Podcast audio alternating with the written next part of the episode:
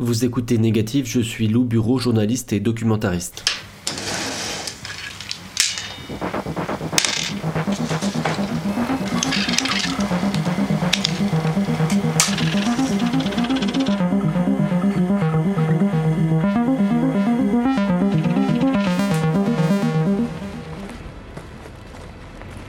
d'Ernst Jünger à Charles Péguy en passant par Albert Londres et Henri Barbus, les écrivains soldats ou soldats écrivains ont raconté leur expérience de la guerre des tranchées.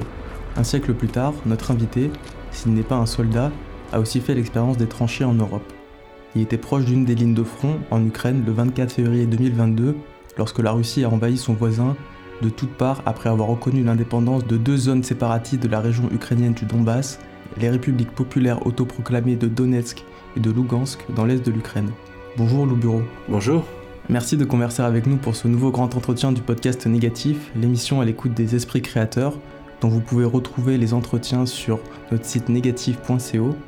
Je m'appelle Thibaut Elie et aujourd'hui nous allons découvrir le travail documentaire d'un jeune réalisateur à l'occasion de la sortie de son premier long métrage intitulé Tranché au cinéma le 11 mai. Tranché donc, un titre d'apparence anachronique, nous renvoyant un siècle en arrière, et pourtant Lou Bureau, vous avez filmé ces images sur le front ukrainien au 21e siècle, dans ce que vous nommez le dernier conflit armé sur le continent européen. Vous connaissez bien l'Ukraine puisque vous l'avez arpenté en tant que journaliste depuis la révolution de Maïdan en 2014. Vous y avez réalisé plusieurs reportages vidéo et depuis l'invasion russe du 24 février 2022, vous couvrez le conflit en tant qu'envoyé spécial pour la chaîne TV5 Monde. Avant cela, vous avez été en Afghanistan et au Pakistan, vous avez été correspondant étranger au Caire dans le sillon des printemps arabes et vous avez aussi couvert le combat des Kurdes contre Daesh, ce qui vous a valu par capillarité d'être détenu 52 jours dans une prison turque pour une accusation de terrorisme. Avant vous, nous avons déjà examiné le rapport du reportage avec la création visuelle, littéraire et artistique de manière générale dans notre émission récemment avec le reporter Quentin Muller, spécialiste de la péninsule arabique, ou encore avec Florent Marcy, ce cinéaste reporter, auteur notamment de Ichkiri Kenti, un documentaire sur la résistance du peuple tchétchène contre les Russes déjà en 96. Alors Lou Bureau, de l'actualité brûlante jusqu'au documentaire au long cours, de vos débuts comme journaliste jusqu'aux enjeux de la guerre qui se déroule actuellement aux portes de l'Europe, nous allons explorer ensemble votre travail, votre œuvre, vos reportages dans ce nouveau grand entretien de négatif. Avant toute chose, Lou Bureau, quel est le mot le plus juste pour décrire ce que vous faites, le métier que vous pratiquez, l'activité que vous exercez au quotidien? Bah, disons qu'il y a un peu euh, deux parties de ma vie maintenant euh, qui sont que je trouve assez distinctes. Il y a mon travail de journaliste et mon travail de documentariste euh, qui, qui se rejoignent parfois par certains, par certains aspects mais qui sont aussi terriblement différents. et je pense que, que l'un est venu de, de l'envie, en tout cas peut-être même de, l'échec de l'autre. c'est-à-dire que je me suis orienté vers le documentaire à partir d'un certain moment où je me suis rendu compte que ce que je voulais faire en tant en, termes de reportage n'était pas possible. En tout cas, pas possible euh, dans les codes et, euh, les conventions journalistiques qu'on a aujourd'hui, euh, notamment à la télévision, puisqu'il s'agit d'images et de, sons. Et donc, c'est né aussi de cette frustration, cette envie de vouloir être libre dans la, manière de, créer. Et puis après, j'ai découvert en fait toutes les possibilités qui étaient, qui étaient issues du documentaire, puisque pour moi, en fait, le documentaire de cinéma, je parle pas. Il y, a encore une distinction, je pense, à faire entre le documentaire de télé et celui vraiment euh, de cinéma, même si les deux peuvent se rejoindre. Mais en tout cas, pour moi, dans, dans ce que j'ai compris, dans ce que j'ai appris du documentaire de cinéma, c'est qu'on est dans un processus qui n'est plus du tout journalistique, on est dans un processus artistique, c'est-à-dire qu'on euh, peut avoir euh, un point de vue, on peut, avoir, euh, on peut faire des choix artistiques très forts, et c'est là où pour moi ça, ça se différencie, ça se, c'est complètement différent du reportage où on est contraint à des codes et des conventions comme je disais. Et donc le voilà, j'ai, découvert un peu, j'ai eu envie, plus précisément en fait, j'ai couvert l'Ukraine pendant peut-être allez, un bon six ans de 2013 à 2019, donc de Maïdan jusqu'au, jusqu'à la continuité de la guerre euh, dans le Donbass qui, qui, qui ne s'est jamais vraiment terminée, même avant l'invasion du, 24 février 2022. Et, euh, et, en fait, je me suis rendu compte que que le conflit n'intéressait plus personne dans les médias, que euh, quand, je leur demande, quand, je leur, disais euh, à certains médias que j'avais des pistes et que j'avais des possibilités de faire des, des choses assez incroyables en termes d'accès sur le front, que les médias me disaient mais en fait il ne se passe rien sur le front, je leur disais si, si, euh, les, combats continuent, euh, il y a quand même énormément de gens qui sont actuellement toujours sur le front qui se battent, il y a des, y a des, y a des impacts euh, sociétals qui sont très forts, étant donné que toute la société ukrainienne vit encore dans cette guerre, et donc il y a des choses intéressantes à faire, les médias me disaient, ben non, il n'y a pas d'informations, on ne sait pas trop ce que tu vas venir y faire, etc. Donc j'ai pris en fait les devants de ça, et de cette frustration est né justement le, documentaire Tranché, euh, et en tout cas, au tout début, étais même j'étais même pas sûr de, réussir à en faire un documentaire, hein, pour être honnête. Euh, c'est-à-dire que la première fois, quand j'ai fait des repérages, euh, je suis arrivé sur le front et en fait, ça faisait plusieurs années que je voyais que le front se transformait en, en, une guerre de tranchées, en une guerre de position. Je le voyais parce qu'à force de faire des allées et venues, je voyais que les positions étaient en train d'être fortifiées, je voyais que les soldats creusaient dans la terre un peu partout euh, sur la ligne de front et qu'on arrivait vraiment à une guerre de tranchées qui était très semblable, semblable à ce qu'on avait pu vivre nous en 14-18 en tant que Français. Et donc je trouvais ça frappant, c'est un truc euh, vraiment, quand on arrive euh, en tant que Français, quand on a tout, tout cet imaginaire, tout ce référentiel de la guerre des tranchées et qu'on arrive dans un autre pays et qu'on voit ces mêmes tranchées, forcément c'est très frappant et même un peu choquant. Euh, quand, on sait que ça se passe toujours en Europe. Et donc, euh, je me suis dit, tiens, voilà, en fait, cet espace euh, du front n'est plus un espace journalistique, c'est un espace artistique, puisque voilà, nous, on a eu l'occasion de voir énormément de films sur les tranchées, des films de fiction qui racontent cette guerre de tranchées. Et je pense qu'il y avait cette idée d'utiliser le documentaire aussi comme un produit artistique pour pouvoir raconter la tranchée. Et donc euh, voilà, après petit à petit est venue dans mon esprit l'idée de d'instaurer le, noir et blanc, de faire le de faire du 4 tiers. Vraiment, c'était des choix euh, pour, le, pour moi qui étaient complètement artistiques, qui venaient renforcer le propos que j'avais que j'avais envie d'instaurer dans, dans, ce film et qui était singulièrement différent de, de ce qu'on pouvait faire en termes de reportage et de documentaire télé. Et est-ce que le mot de reportage, ça vous parle dans le sens où euh, celui qui va faire un reportage, c'est celui qui est le témoin oculaire, celui qui va voir sur le terrain c'est celui qui rapporte la parole de l'autre? Est-ce que le travail que vous faites quand vous êtes euh, envoyé spécial pour TV5 Monde et le travail que vous avez fait dans Tranché, c'est quelque part un peu la même chose de ce point de vue-là? C'est un peu la même chose, euh, mais dans des conventions très différentes, étant donné que quand on est journaliste, on se doit de respecter des, normes, des codes, et puis surtout une objectivité, en tout cas celle qu'on prétend, l'objectivité prétendue du journaliste. Mais euh, a fortiori, oui, euh, les choix sont un peu les mêmes dans la mesure où on a une caméra, on filme ce qu'on a devant nous, donc on choisit des cadres, on choisit de montrer quelque chose. Et dans cette, dans cette mesure-là, effectivement, on est dans quelque chose de, de la captation euh, qui peut être rapproché du documentaire. Après, le, la vraie différence, c'est le, presque le, le, pourquoi, en fait. Quand on fait du documentaire, on, peut, on, défend un point de vue, on défend une idée de quelque chose, alors que dans le reportage, on vient rapporter de l'information et c'est souvent euh, ces deux aspects-là qui se confrontent. Euh, il y a quelque chose de peut-être même plus engagé dans le fait de faire un documentaire que dans, que dans le reportage, même si au final, quand on va sur le terrain à un endroit précis, c'est déjà qu'on prend un engagement quelque part. Mais, euh, mais je sais que moi, y a, je suis revenu il n'y a pas longtemps dans le Donbass, là. j'y suis, bah, suis retourné là. Je suis revenu en France la semaine dernière, donc il y a vraiment quelques jours. Et, je sais que c'est très frustrant maintenant dans mon travail de journaliste de parfois d'être soumis à ces codes et ces conventions parce que on fait un travail qui est très très rapide. Il y a, il y a, la notion du temps qui est très importante aussi hein, parce que moi là par exemple je faisais des sujets de, de 2-3 minutes euh, que, que j'envoyais à TV5, euh, qu'on allait tourner le matin, qu'on montait dans l'après-midi qu'on envoyait le soir. Alors je vous dis pas comment c'est frustrant de devoir faire des sujets de 2 minutes après avoir passé 8 ans dans une région et surtout euh, 4 mois à tourner un documentaire dans cette même région, mais, voilà, c'est le travail journalistique de recherche d'informations sur des sujets très précis. Euh, et le documentaire est très différent de cela. Et maintenant, j'ai de plus en plus de mal à travailler comme journaliste, même si j'apprécie toujours autant ce, travail. Mais je pense qu'il y a aussi euh, la question du support est très importante, puisqu'en fonction des médias qu'on choisit, et, euh, et puis a la télévision. La télévision, c'est quelque chose de très particulier, mais mais voilà, en tout cas, le, maintenant, le, documentaire est quelque chose qui me fait. Euh, pour avoir eu cette entière liberté de pouvoir créer, euh, qui me fait vraiment envie et que, je, que j'espère continuer. Mais c'est vrai que je trouve que dans la notion, dans, dans, le reportage, il y a moins cette notion de création.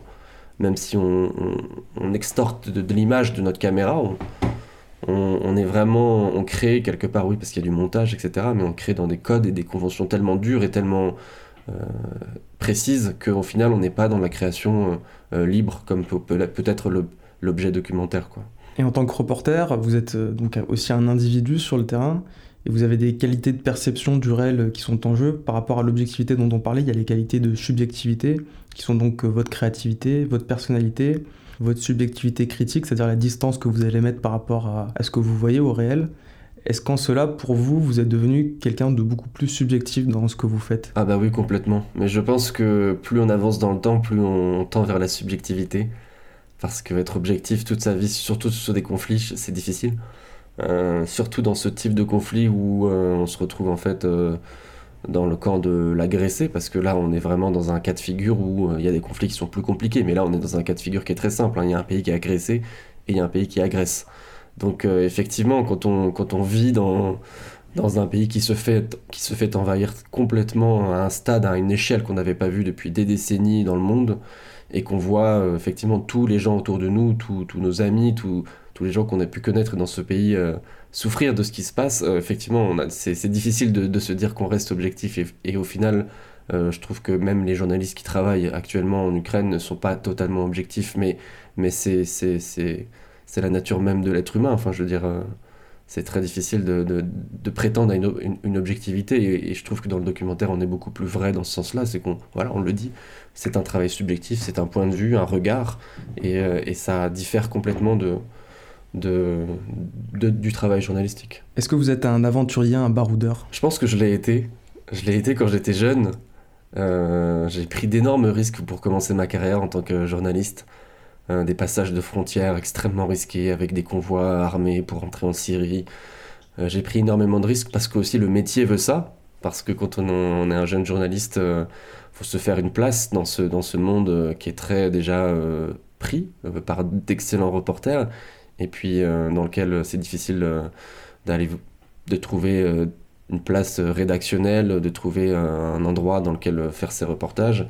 Et souvent, c'est un peu la même, la, même problématique, c'est-à-dire que quand on est un jeune journaliste et qu'on prend des risques, si on arrive à ramener quelque chose, tout de suite, on est vu, on est un peu auréolé de, de, succès et de gloire. Les médias vont dire voilà, on a un super jeune journaliste qui arrive à faire des trucs exceptionnels.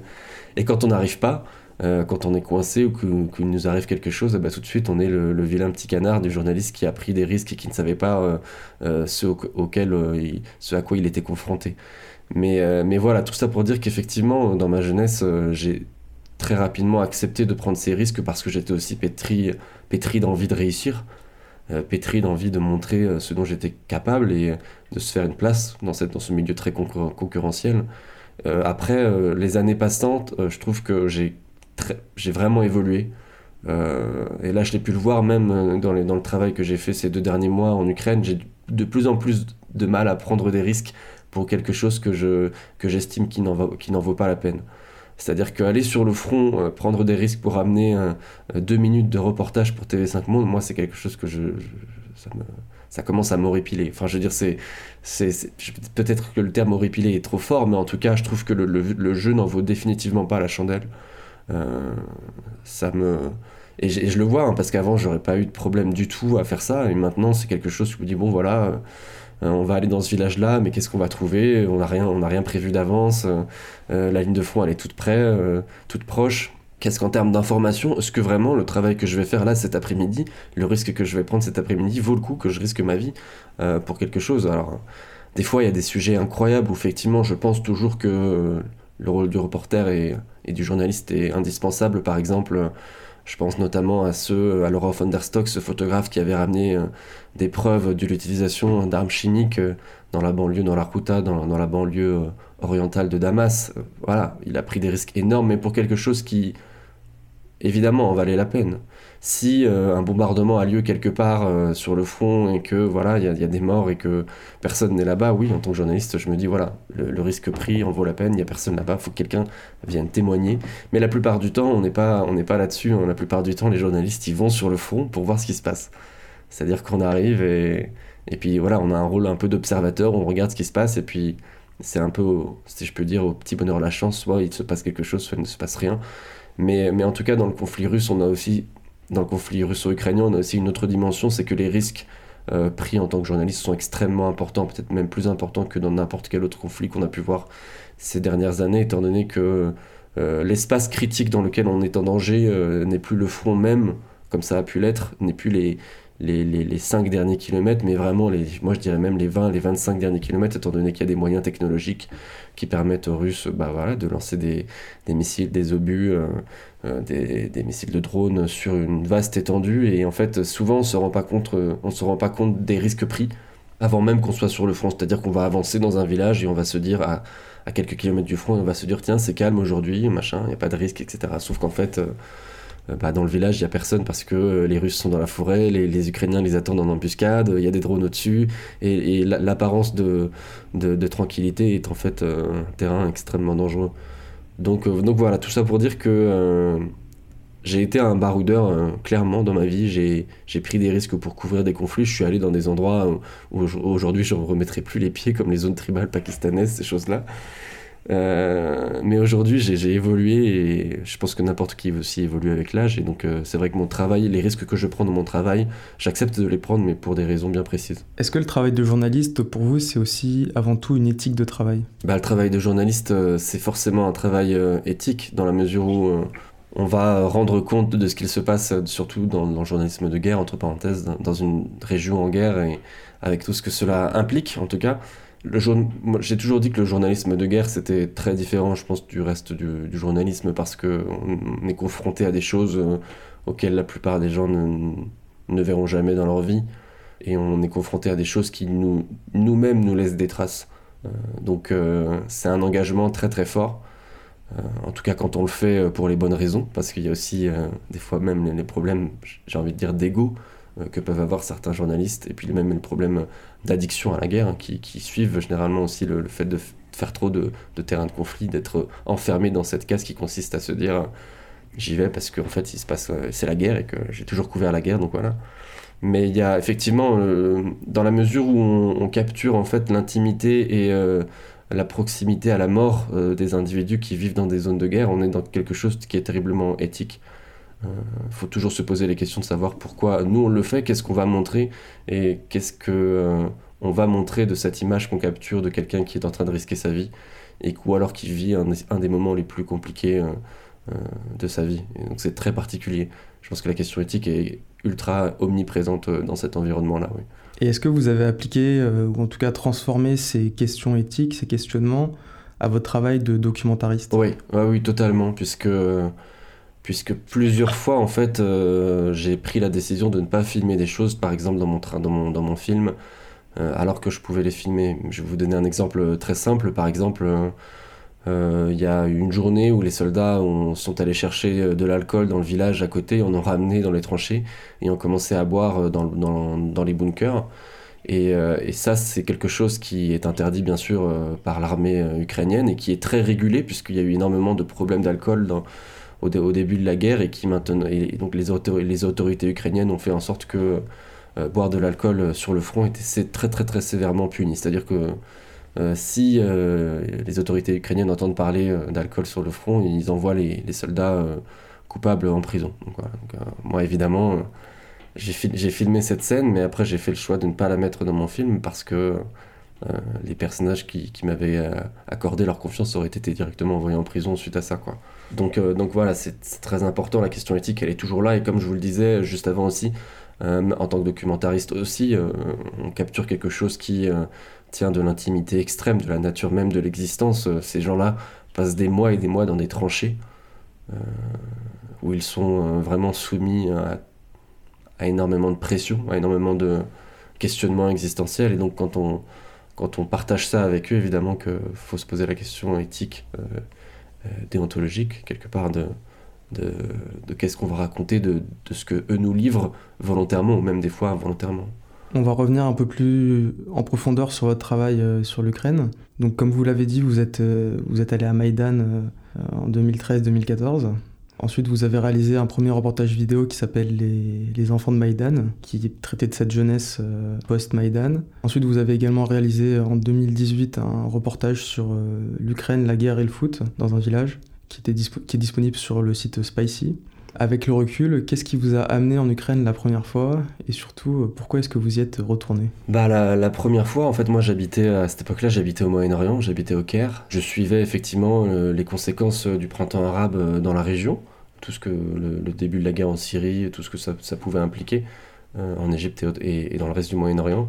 Et c'est vrai qu'au départ de Maïdan, j'ai j'ai suivi avec intérêt ce qui se passait dans ce pays que je connaissais pas, qui faisait partie d'un espace, l'Europe de l'Est, dont j'avais euh, peu de connaissances. Et puis, euh, et puis euh, le mouvement passant, la révolution continuant, avec le, début des massacres aussi sur Maïdan, c'est-à-dire que le, début des, des tirs, le, début des, des morts qu'on a pu voir dans ces événements, ça m'a profondément choqué de voir qu'en fait des, des, des, manifestants en Europe pouvaient mourir parce qu'ils revendiquaient une société plus juste, libérée de la corruption et de manière générale plus libre. Et euh, ça m'a assez remué. Et en fait, je me suis dit, bon, j'ai envie d'aller voir. Tout en sachant pertinemment que j'y allais avec un regard totalement novice, étant donné que je ne connaissais pas du tout euh, le pays. Et j'y suis allé et, euh, je me souviens même, j'avais eu énormément de chance. C'est souvent, les reportages et même les documentaires sont souvent une, question de chance en fait. Hein, parce qu'en fait, dans l'avion, je suis revenu en France et dans l'avion de France euh, en Ukraine, j'ai rencontré un couple d'Ukrainiens avec qui j'ai sympathisé, qui m'a dit euh, voilà, nous on a un appartement sur Maïdan, mais bien sûr on peut pas y aller parce qu'évidemment il y avait des manifestations partout, euh, toute la, tout, le centre de Kiev était, était bouclé. Et, mais si tu veux, on te, on te donne les clés et puis, et puis tu, nous, tu nous les rends quand, quand tu t'en vas. Quoi. Et donc j'ai récupéré ces clés et puis en fait je me suis retrouvé dans un appartement avec un balcon incroyable sur la place Maïdan avec avec tout ce qui s'y passait. Et puis en fait, euh, euh, le lendemain matin, je suis sorti euh, pour, voilà, pour, aller essayer de, pour essayer de parler à des manifestants, essayer de comprendre un peu voilà, comment, comment tout ça se passait. Et sur la place, j'ai rencontré un jeune ingénieur, un, un Ukrainien qui parlait anglais. Et je lui ai demandé est-ce que tu veux travailler avec moi? Est-ce que tu veux être mon interprète? Et il a accepté. Et en fait, ce jeune ingénieur est devenu un ami très très proche. Et euh, il a quitté son travail à la fin de, à la fin de Maïdan. Il a, il a rejoint euh, l'armée ukrainienne dans un, dans un, bataillon de volontaires. Et en fait, euh, de fil en aiguille, d'année en année, il est devenu commandant. Donc c'est et on a, on, a, on a toujours gardé contact, on a toujours été très proches, c'est devenu un ami très proche. il vient souvent chez moi en France, j'ai été souvent, voilà, à chaque fois que je vais en Ukraine, je vais le voir. Et c'était devenu un commandant de l'armée ukrainienne et c'est grâce à lui, en fait, que j'ai pu avoir les accès euh, pour réaliser euh, ce film tranché. Donc c'était assez incroyable parce qu'en fait euh, j'ai rencontré un, gars complètement par hasard sur une place qui six ans plus tard m'a permis de faire un film documentaire qui est pour moi la chose la plus achevée, la, plus importante que j'ai pu faire dans mon travail actuellement jusqu'à jusqu'actuellement. Et donc voilà, c'est souvent une question de chance et, c'est vrai que Maïdan a été, été quelque chose d'assez incroyable hein, les manifestations à Maïdan ce, souffle. J'avais vécu le, printemps arabe, euh, mais il y a quelque chose euh, toujours dans le printemps arabe qui. Il y a quand même un gap, hein, tu vois, il y a quand même un fossé entre ce que nous, en tant qu'occidentaux, on peut euh, venir voir et comprendre dans, des mouvements qui sont dans une autre région, dans une autre culture, avec une religion différente. Voilà, c'est aussi une religion différente quelque part l'Ukraine, mais le gap culturel est, beaucoup moins important quand même. Et de voir, et pour moi je considère absolument que l'Ukraine est dans l'espace européen d'un point de vue géographique, et euh, de voir que tout ça avait lieu en Europe, c'est quelque chose qui m'avait bouleversé, et, euh, de fil en aiguille, voilà, j'avais décidé de rester et de continuer à travailler sur ce, sur ce pays qui qui en plus euh, après s'enfonçait dans la guerre. Donc il y avait quelque chose d'inachevé. En plus tu vois le Maïdan a toujours été inachevé, étant donné que le pays n'a jamais réussi à récupérer son indépendance, si on le part d'un point de vue géographique, étant donné que le Donbass euh, a été occupé, la, Crimée a été occupée, etc. Donc euh, c'est tout, tout, tout, tout, tout, a commencé avec le Maïdan. Ce qui se passe encore aujourd'hui est une, est, est, une des nombreuses déclinaisons de ce qui s'est passé euh, avec le mouvement Maïdan.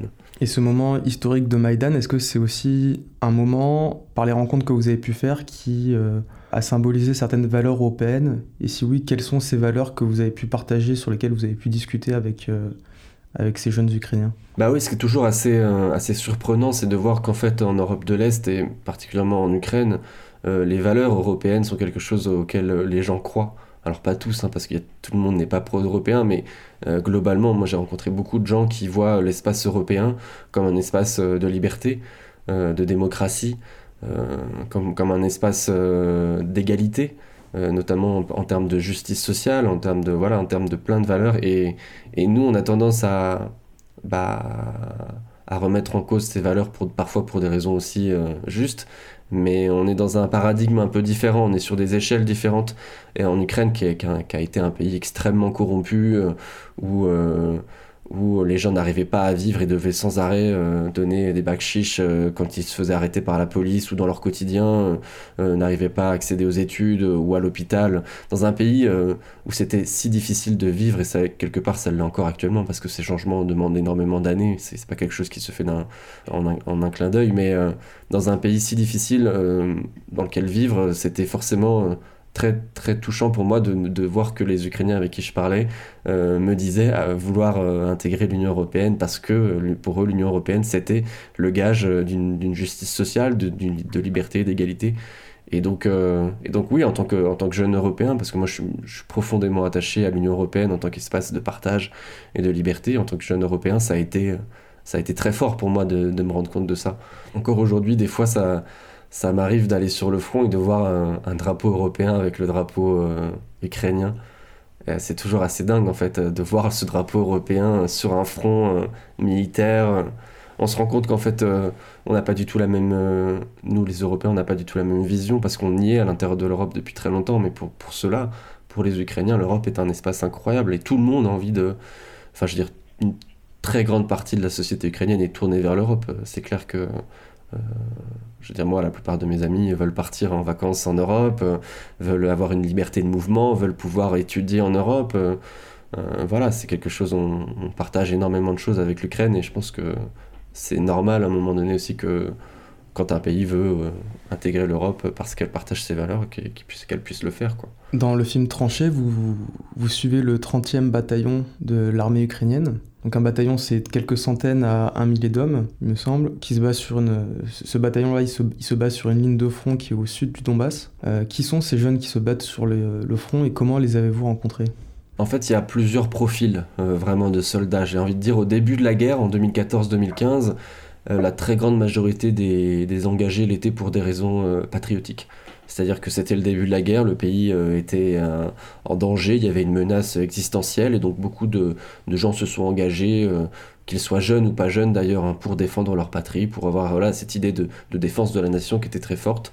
Et le temps passant, les années passantes, il y a énormément de gens qui ont quitté ensuite cette armée parce qu'ils ont décidé de continuer leur vie civile parce que pas rester des années à la guerre. Et, il y a eu une nouvelle génération d'engagés qui, est arrivée sur le front, euh, qui là étaient plus des, des engagés, euh, j'ai envie de dire, économiques, parce que euh, l'Ukraine a, eu besoin de renforcer son armée et de manière générale le domaine militaire parce que la guerre continuait. Et donc ils ont augmenté considérablement les salaires, par exemple, de tous les soldats qui s'engageaient dans l'armée ukrainienne. Et aujourd'hui, par exemple, un jeune soldat est payé 900 euros pour pour être sur le front, alors que le salaire moyen, à peu près, c'est environ 300, 300 euros par mois. Donc en fait, c'est comme si nous, on avait un salaire d'environ 3500 euros euh, pour faire quelque chose qui est un très bon salaire en Ukraine. Et donc il y avait énormément de jeunes qui se sont engagés aussi sur, euh, sur le front parce qu'ils avaient euh, envie de pouvoir subvenir à leurs besoins. Et puis il y avait bien sûr ce partage aussi des idéaux euh, patriotique, euh, forcément. Hein, je veux dire, ils s'engagent aussi dans une armée pour une raison euh, qui leur est chère, mais disons que voilà, il y avait cet aspect économique qui est assez important. j'ai vu beaucoup de gens me dire, moi, j'ai pas les moyens d'être chez moi, il n'y a, pas de, a pas de boulot, je, dois, je dois subvenir aux besoins de, ma famille, ma mère ne travaille plus, donc voilà, je suis venu sur le front pour, pour ça aussi, avec cette idée de partage, de partage de, des, idées, des idées patriotiques et parfois nationalistes, mais, mais, mais voilà. Il y a, plusieurs, types de profils, mais c'est vrai que euh, aujourd'hui, euh, il y a beaucoup de jeunes encore, parce que je pense que tout simplement l'Ukraine est une, nation, est un pays dans lequel c'est difficile de vivre, euh, pour toutes les raisons que j'expliquais auparavant. Il y a énormément de chômage, c'est un pays, c'est un pays qui est très peu développé hein, sur plein, d'aspects. je pense dans le domaine tertiaire hein, plutôt. Et donc voilà, c'est euh, aller sur le front, euh, s'engager dans l'armée, c'est aussi un moyen de pouvoir euh, survivre. en plus des, idéaux démocratiques et, patriotiques. L'accès au terrain, c'est peut-être une des choses les plus difficiles, surtout sur un terrain de guerre. Comment est-ce que vous avez gagné, entre guillemets, l'accès à ces tranchées, l'autorisation et surtout la confiance nécessaire pour filmer ces zones bah, Ça s'est fait, c'est quelque chose, effectivement, c'est quelque chose de primordial. Je, je pense que même c'est la chose la plus importante. j'ai eu accès à ces tranchées déjà par l'intermédiaire de ce commandant qui était devenu euh, un ami très proche et qui m'a dit, euh, à, qui j'ai dit un jour, je voudrais réaliser un, film dans les tranchées, est-ce que c'est possible euh, de le faire sans avoir derrière moi un attaché de presse ou une quelconque personne venue vérifier ce que je faisais? Et en fait, lui m'a dit, oui, c'est possible de le faire, mais il faut pas que l'état-major soit au courant. Donc euh, je vais contacter euh, des commandants locaux, les commandants locaux de cette 30e euh, brigade de l'armée ukrainienne, et puis on va aller les voir, et puis on va voir comment, comment ça match, comment, comment ça se passe. Et donc j'y suis allé une première fois faire des repérages pendant deux semaines où j'ai quasiment pas filmé, hein. j'ai quasiment, j'ai dû faire 4-5 images, mais globalement je suis resté en fait discuter pendant, pendant deux semaines, ce qui est déjà en fait assez long. Euh, mais, c'est une étape pour moi qui est hyper importante parce que tout ce que j'ai, euh, tout ce que je n'ai pas filmé euh, dans ces deux semaines, au final, je l'ai mis aussi quelque part dans, mon film. Tout ce que j'ai pu voir, vraiment d'avoir pris le temps de regarder ce qui se passait dans les tranchées, ça m'a permis, ça m'a permis une fois que j'ai pris ma caméra, d'avoir une vision beaucoup plus précise et intéressante de ce que j'avais envie de montrer. Mais, euh, mais euh, voilà, on a, on a, visité plusieurs positions euh, parce qu'au sein de, de, la brigade, en fait, qui, qui, comme, comme tu l'as dit, qui sont à peu près 1000 hommes, chaque position, en fait, a un bunker est relié par un réseau de tranchées à différents bunkers. tous les 200-300 mètres. Et dans chaque bunker, tu as à peu près une vingtaine de personnes. Donc en fait, on peut voir énormément de positions, énormément de, de, groupes de soldats différents. Et euh, donc j'ai visité ces positions-là avant de, avant de choisir euh, ceux avec qui euh, j'avais établi le plus d'affinité, les soldats qui me paraissaient les plus intéressants en termes de profil mais aussi en termes de sensibilité, de pouvoir voilà, discuter avec eux, qui, sentir qu'ils étaient, ils étaient ouverts au fait que je vienne filmer pendant des mois. Mais c'est, c'est vrai que ça a été en fait le, pour moi le, le plus grand challenge ça a été effectivement de de me faire accepter et c'est intéressant, bah, c'est intriguant aussi parce qu'en fait je pense que le fait de ne pas parler euh, la langue, c'est-à-dire l'ukrainien ou le russe, a, a finalement été un avantage énorme euh, pour moi parce qu'en fait euh, effectivement quand on va quelque part, quand on dort dans un bunker avec les soldats au début ils sont très intrigués, ils se disent voilà qu'est-ce que le mec il vient faire etc. Mais au bout de, trois semaines les, soldats ils finissent par arrêter de te parler ou de te prêter attention parce que tu es là depuis tellement longtemps avec eux, tu vis avec eux, et eux savent très bien que, tu, que, que, que, que moi je ne comprenais pas euh, ce que eux disaient. Donc en fait c'était assez incroyable parce que en fait à partir d'un certain moment je me suis retrouvé à être complètement invisible et c'est exactement ça ce que je recherchais. Euh, surtout qu'ils ne savaient pas exactement, ils avaient compris que je venais pas faire un travail journalistique, mais ils voyaient pas euh, ce que j'allais faire aussi euh, d'un point de vue documentaire. Quand, je leur, quand je leur ai parlé d'un film en noir et blanc 4 tiers, ils étaient un peu là en mode bon, c'est bien ton truc, mais qu'est-ce que ça va donner Nous on s'en fout un peu, machin. Et, et, donc du coup, voilà, ils m'ont permis à un moment donné, toutes les discussions, tout ce qui se passait, même avec leur chef, toutes les réunions, toute leur vie quotidienne, ils m'ont ouvert et laissé filmer tout parce que de toute façon, ils se disaient bah, que je comprenais pas aussi, quelque part. Euh, donc le, désavantage de la langue, qui peut être un désavantage si on passe assez peu de temps, en fait, au final, sur une position, est devenu pour moi euh, un énorme avantage, le, fait de celui de d'être euh, invisible et de pouvoir tout filmer. en totale liberté, quoi. C'était assez dingue. Et puis après, j'ai aussi été le fait que je sois introduit par un commandant est forcément quelque chose qui est euh, complètement différent d'un journaliste qui va arriver avec un attaché de presse. De l'armée, un attaché de presse de... Ouais, d'un attaché de presse de l'armée. Parce que normalement, en fait, c'est ça. Normalement, quand on arrive sur le front, qu'on soit documentariste ou euh, journaliste, hein, on a un attaché de presse qui est l'attaché de presse de la brigade, euh, qui vient avec nous, qui nous dit quoi filmer, quoi montrer, qui va même préparer les soldats euh, au discours, aux questions que toi tu vas poser après. Donc c'est extrêmement restrictif et ça permet pas de faire un travail documentaire. Et en plus, normalement, on n'a pas le droit de dormir, nous, étrangers, sur le front, on n'a pas le droit d'être dans les bunkers on n'a pas le droit de faire tout ça. Donc euh, effectivement, euh, pour eux, les soldats, c'était euh, c'était assez intrigant qu'un mec puisse intégrer avec cette liberté leur vie.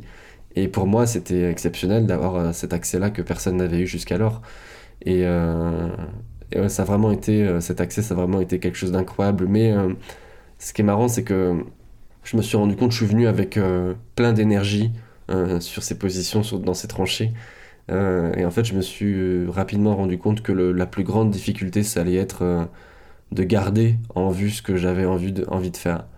Parce que je suis parti avec cette idée de, film en noir et blanc 4 tiers, dont, moi, j'étais convaincu.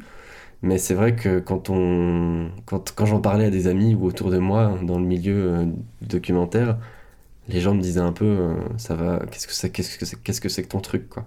Pas grand monde croyait en ce projet quoi. Et, euh, et en fait, bah, quand on vit dans les bunkers et dans les tranchées, il y a souvent, il y a tout le temps des bombardements, il y a des, les, hommes, c'est un espace très, avec une très grande promiscuité. On est très souvent euh, les, uns les, uns un peu sur les autres, notamment euh, dans les bunkers. On, on, vit sur des, sur des lits superposés. Euh, il y a des rondes la nuit, donc les soldats se réveillent, se déplacent. Il y a les commandants qui passent. en fait, c'est un espace dans lequel il est très compliqué de, de dormir, de se reposer. Et puis il y a toujours cette menace qui est, invisible de savoir si un bombardement va pas éclater tout d'un coup à l'endroit où toi tu es en train de jouer aux cartes avec quelqu'un. Et, et, en fait, ça devient, c'est exténuant. C'est exténuant, c'est extrêmement fatigant de vivre dans cet environnement-là. Et en fait, euh, très souvent, je me souviens, je, fallait que je me force, que je me fasse violence pour sortir ma caméra et pour me, pour me remettre euh, dans la perspective euh, du noir et blanc, du 4 tiers, de tout ce que moi j'avais décidé qu'on allait faire de ce film, de qu'est-ce que j'allais montrer. Il fallait vraiment que je me fasse violence parce que sinon, j'aurais pris, parce que moi je pouvais sortir, hein, j'aurais pris et euh, j'aurais sorti, je serais sorti des tranchées, je serais allé vivre à l'hôtel et je serais revenu le lendemain. Mais en fait, c'est dans cette idée que j'avais euh, très un, peu extrême hein, de rester autant de temps et de vivre avec eux. Fallait que je le fasse, fallait que je sois là avec les soldats et que je m'intègre complètement à leur quotidien, que je vive de la même manière que pour que le film euh, reflète ce quotidien.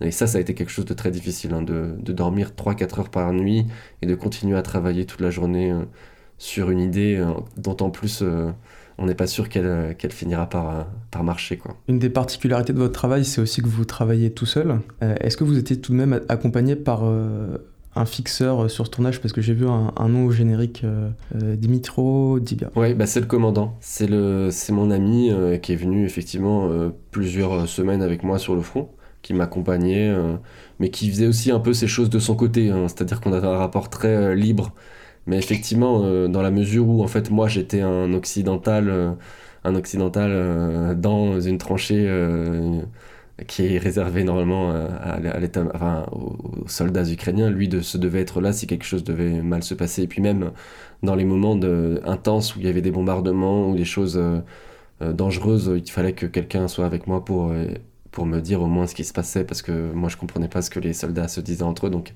je pouvais pas être euh, totalement euh, perdu dans cet environnement là il fallait que quelqu'un puisse aussi euh, s'assurer de ma sécurité. Donc il est venu avec moi plusieurs semaines. Il a contribué à ce film énormément parce que c'est aussi par son regard et, et par ses par la manière que lui a de pouvoir être ami aussi avec les soldats de voilà de s'intégrer dans ce dans ce bataillon c'est lui aussi qui m'a permis d'avoir une place euh, parce que s'il n'était pas là, les soldats m'auraient pas accueilli comme ça, c'est sûr. Euh, il fallait qu'il y ait une connexion qui soit réalisée par quelqu'un. Et c'est lui qui a fait cette connexion. Après, j'ai été libre, mais en tout cas, dans toute l'introduction et, dans, et effectivement dans les moments dangereux, c'était, c'était Dima qui m'accompagnait, qui, qui m'aidait. Vous l'avez dit, vous ne parlez ni ukrainien ni russe. Comment est-ce que vous avez fait pour filmer des dialogues dont vous ne compreniez pas le sens? Ah bah c'est toujours, euh, ça a été assez incroyable parce qu'en fait toutes les traductions, je les ai découvertes en post-production. Et c'était assez dur parce qu'au final, je ne savais pas aussi où, dans la, dans la même mesure de ce que je vous disais avant, je, je ne savais pas où est-ce qu'on allait.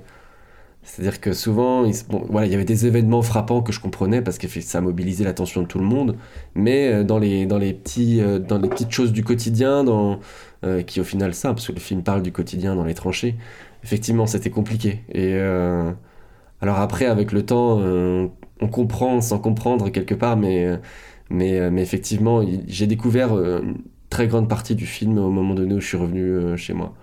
Et où on a, on a fait un travail de traduction monumental, c'est-à-dire qu'il y a eu 6 ou 7 mois de traduction avec deux traducteurs, donc ça a été un travail incroyable. Vous aviez combien d'heures de rush? J'en avais pas beaucoup, je devais être autour de 70, 80 heures de rush, mais c'est parce que, parce que justement, le quotidien, c'est quelque chose euh, qu'on peut filmer euh, et refilmer indéfiniment, mais à un moment donné, euh, se pose la question quand on a filmé 19 fois le petit déjeuner, est-ce que je me lève pour, pour le filmer une 20e fois?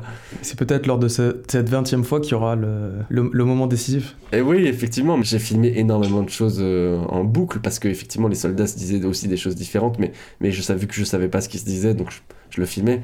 Mais après il y a tout simplement. C'est un espace où euh, voilà, les soldats se parlent, mais de manière générale, ils sont quand même assez muets hein, dans les tranchées. C'est-à-dire qu'on est dans un environnement euh, qui est tellement difficile euh, dans lequel vivre que, que les soldats aussi, il y a une sorte de compréhension mutuelle où on peut pas, les soldats ne passent pas beaucoup de temps à se parler entre eux. Il y a effectivement les discussions qu'on peut avoir autour d'un repas, d'un jeu, voilà, mais globalement à part, leur travail, c'est-à-dire euh, parfois se battre et, euh, les petites discussions du quotidien, il y avait assez peu de choses au final euh, à comprendre, hein, autre que, ce que je pouvais voir. Ce qui fait de votre travail quelque chose d'assez unique aussi, c'est le fait que vous tourniez seul, à la fois le son, l'image, que vous n'ayez pas donc de fixeur totalement enfin, en permanence avec vous. Mais ça implique également des questions logistiques et justement, quelle est la part de logistique, de débrouillardise euh, nécessaire euh, sur ce type de film et de manière générale pour être un bon reporter? C'est vrai que j'ai tourné un film documentaire avec quasiment rien, c'est-à-dire une, petite, euh, caméra réflexe, un Sony A7 III, avec un micro, avec deux micros, un micro cam et un micro externe. Donc c'est vrai que d'un point de vue technique, c'est très très peu. Après, l'avantage que j'avais, c'est que vu que je restais au même endroit sans arrêt, j'avais le temps j'avais le temps de pouvoir me concentrer sur les images que j'avais envie de, faire, sur euh, la visée artistique, sur euh, vraiment sur tous ces aspects-là, le noir et blanc, le 4 tiers. Je m'étais vraiment, j'avais beaucoup de références cinématographiques aussi dans, dans ma tête et je pouvais aussi continuer même dans les tranchées à regarder des films et me dire tiens ça c'est bien, euh, c'est exactement ce que je recherche. Je vais essayer de filmer cet après-midi Oleg, un des personnages comme ça. Il y avait cet, aspect de pouvoir continuellement continuer à écrire le film. Euh, qui, était très, qui était très important parce que du coup, je, normalement, c'est vrai qu'en tant que journaliste ou même documentariste sur certains sujets, on est sans arrêt à courir euh, pour suivre un personnage d'un endroit à l'autre et là, c'était tout au même endroit. Donc, c'est ce qui, ce qui m'a permis, euh, moi, de pouvoir me concentrer sur l'image. Et, mais effectivement, la technique a été, a été très importante, mais je c'est un, un, truc que j'ai un peu. Voilà, j'ai découvert, j'ai pris beaucoup de plaisir hein, à faire ce film dans la manière de filmer, de pouvoir m'affranchir de, toutes ces règles de, cadrage ou de son euh, journalistique et de pouvoir me dire tiens ça c'est ça serait intéressant d'essayer de faire ce cadre comme ça, de raconter cette interview comme ça, ou alors même parfois aussi d'être un peu plus dans, la poésie, dans, dans l'imagé, dans, des références euh, cinématographiques euh, qui sont plus issues de la fiction et que j'ai inclus un peu dans, mon travail de documentaire c'est ça aussi que je trouve assez intéressant avec Tranché, c'est que c'est un film documentaire, indéniablement, mais euh, qui, a aussi des aspects fictionnalisants. Est-ce que d'un point de vue logistique également, c'était compliqué de gérer euh, les batteries, les cartes mémoire, le, stockage des rushs euh? Est-ce que le, fait que vous n'ayez pas d'assistant, car en général, même sur des documentaires, le, chef opérateur image, il va avoir un assistant qui va lui décharger qui va lui charger ses batteries, lui décharger ses images. Est-ce que vous, c'était pas une part logistique trop importante dans votre quotidien? Mm, Non, ça allait parce que, comme je le disais, j'étais tout le temps au même endroit. Donc, euh, il n'y avait qu'une source d'électricité pour recharger mes batteries. Mais une fois que je savais où elle était et quand j'y avais le droit, ben je, tournais en conséquence et je faisais en sorte qu'à la fin de la journée, effectivement, j'avais déchargé euh, mes cartes mémoire, que mon ordinateur avait encore un peu de batterie, euh, que tout ça. Donc, ça, ça a été. Après, c'est plus. Euh, sur euh, l'utilisation de ma caméra, je sais que j'ai eu énormément de, mal avec euh, les poussières parce que dans les tranchées, il y a, la terre, il y, a les poussières un peu partout et à chaque fois que j'ouvrais mon capteur ou que je changeais mon objectif, je me retrouvais avec des poussières dans, sur mon capteur et ce qui est catastrophique parce que des fois même on est obligé de, de nettoyer c'est un nettoyage professionnel qui ne peut pas se réaliser en plein milieu d'une tranchée. Donc je sais que je faisais, j'avais une espèce de parano là-dessus en me disant faut absolument que je fasse gaffe. Je vais, je nettoyais sans arrêt euh, mes capteurs et mes objectifs euh, parce que j'avais très très peur de tout d'un coup de revenir euh, après 4 mois dans les tranchées de me rendre compte qu'il y a un point noir au plein, milieu de mon image.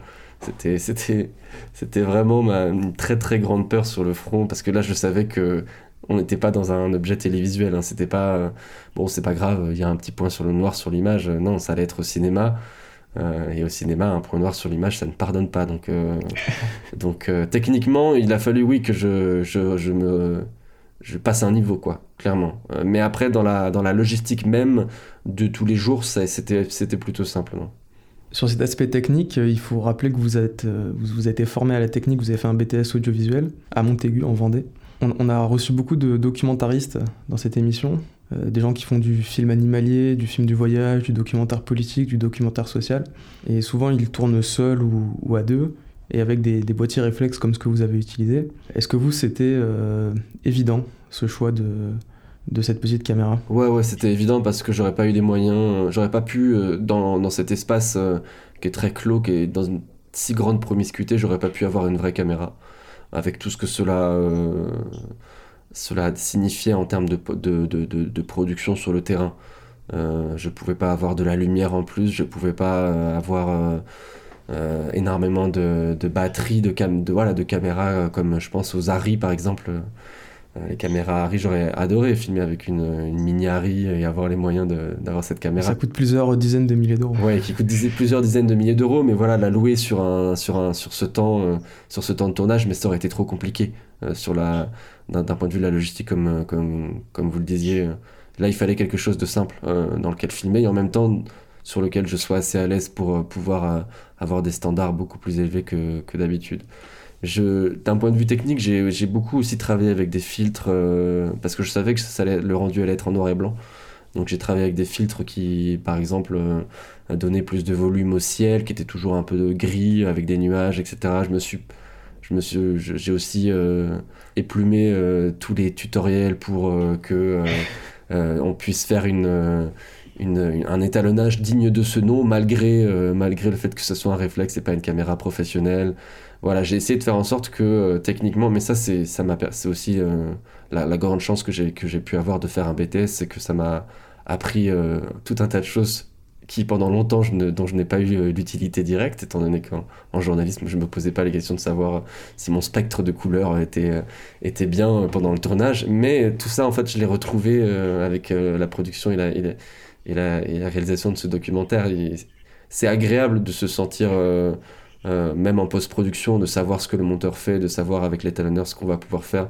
Je pense que c'est même indispensable quelque part. Un réalisateur doit pouvoir être capable de comprendre un peu tous les stades euh, de ce qui se passe en termes de post-production et même sur le terrain. Euh, je pense que les réalisateurs qui font appel uniquement à des, à des caméramans, ça doit être assez difficile parce qu'il doit y avoir un, gap entre, entre les deux personnages, entre, entre, les deux personnes. Et, et je, connais beaucoup de documentaristes, effectivement, comme, comme tu le disais, qui, qui filment seuls parce que ça nous permet de contrôler quelque part euh, toute l'étape euh, de la réalisation du film.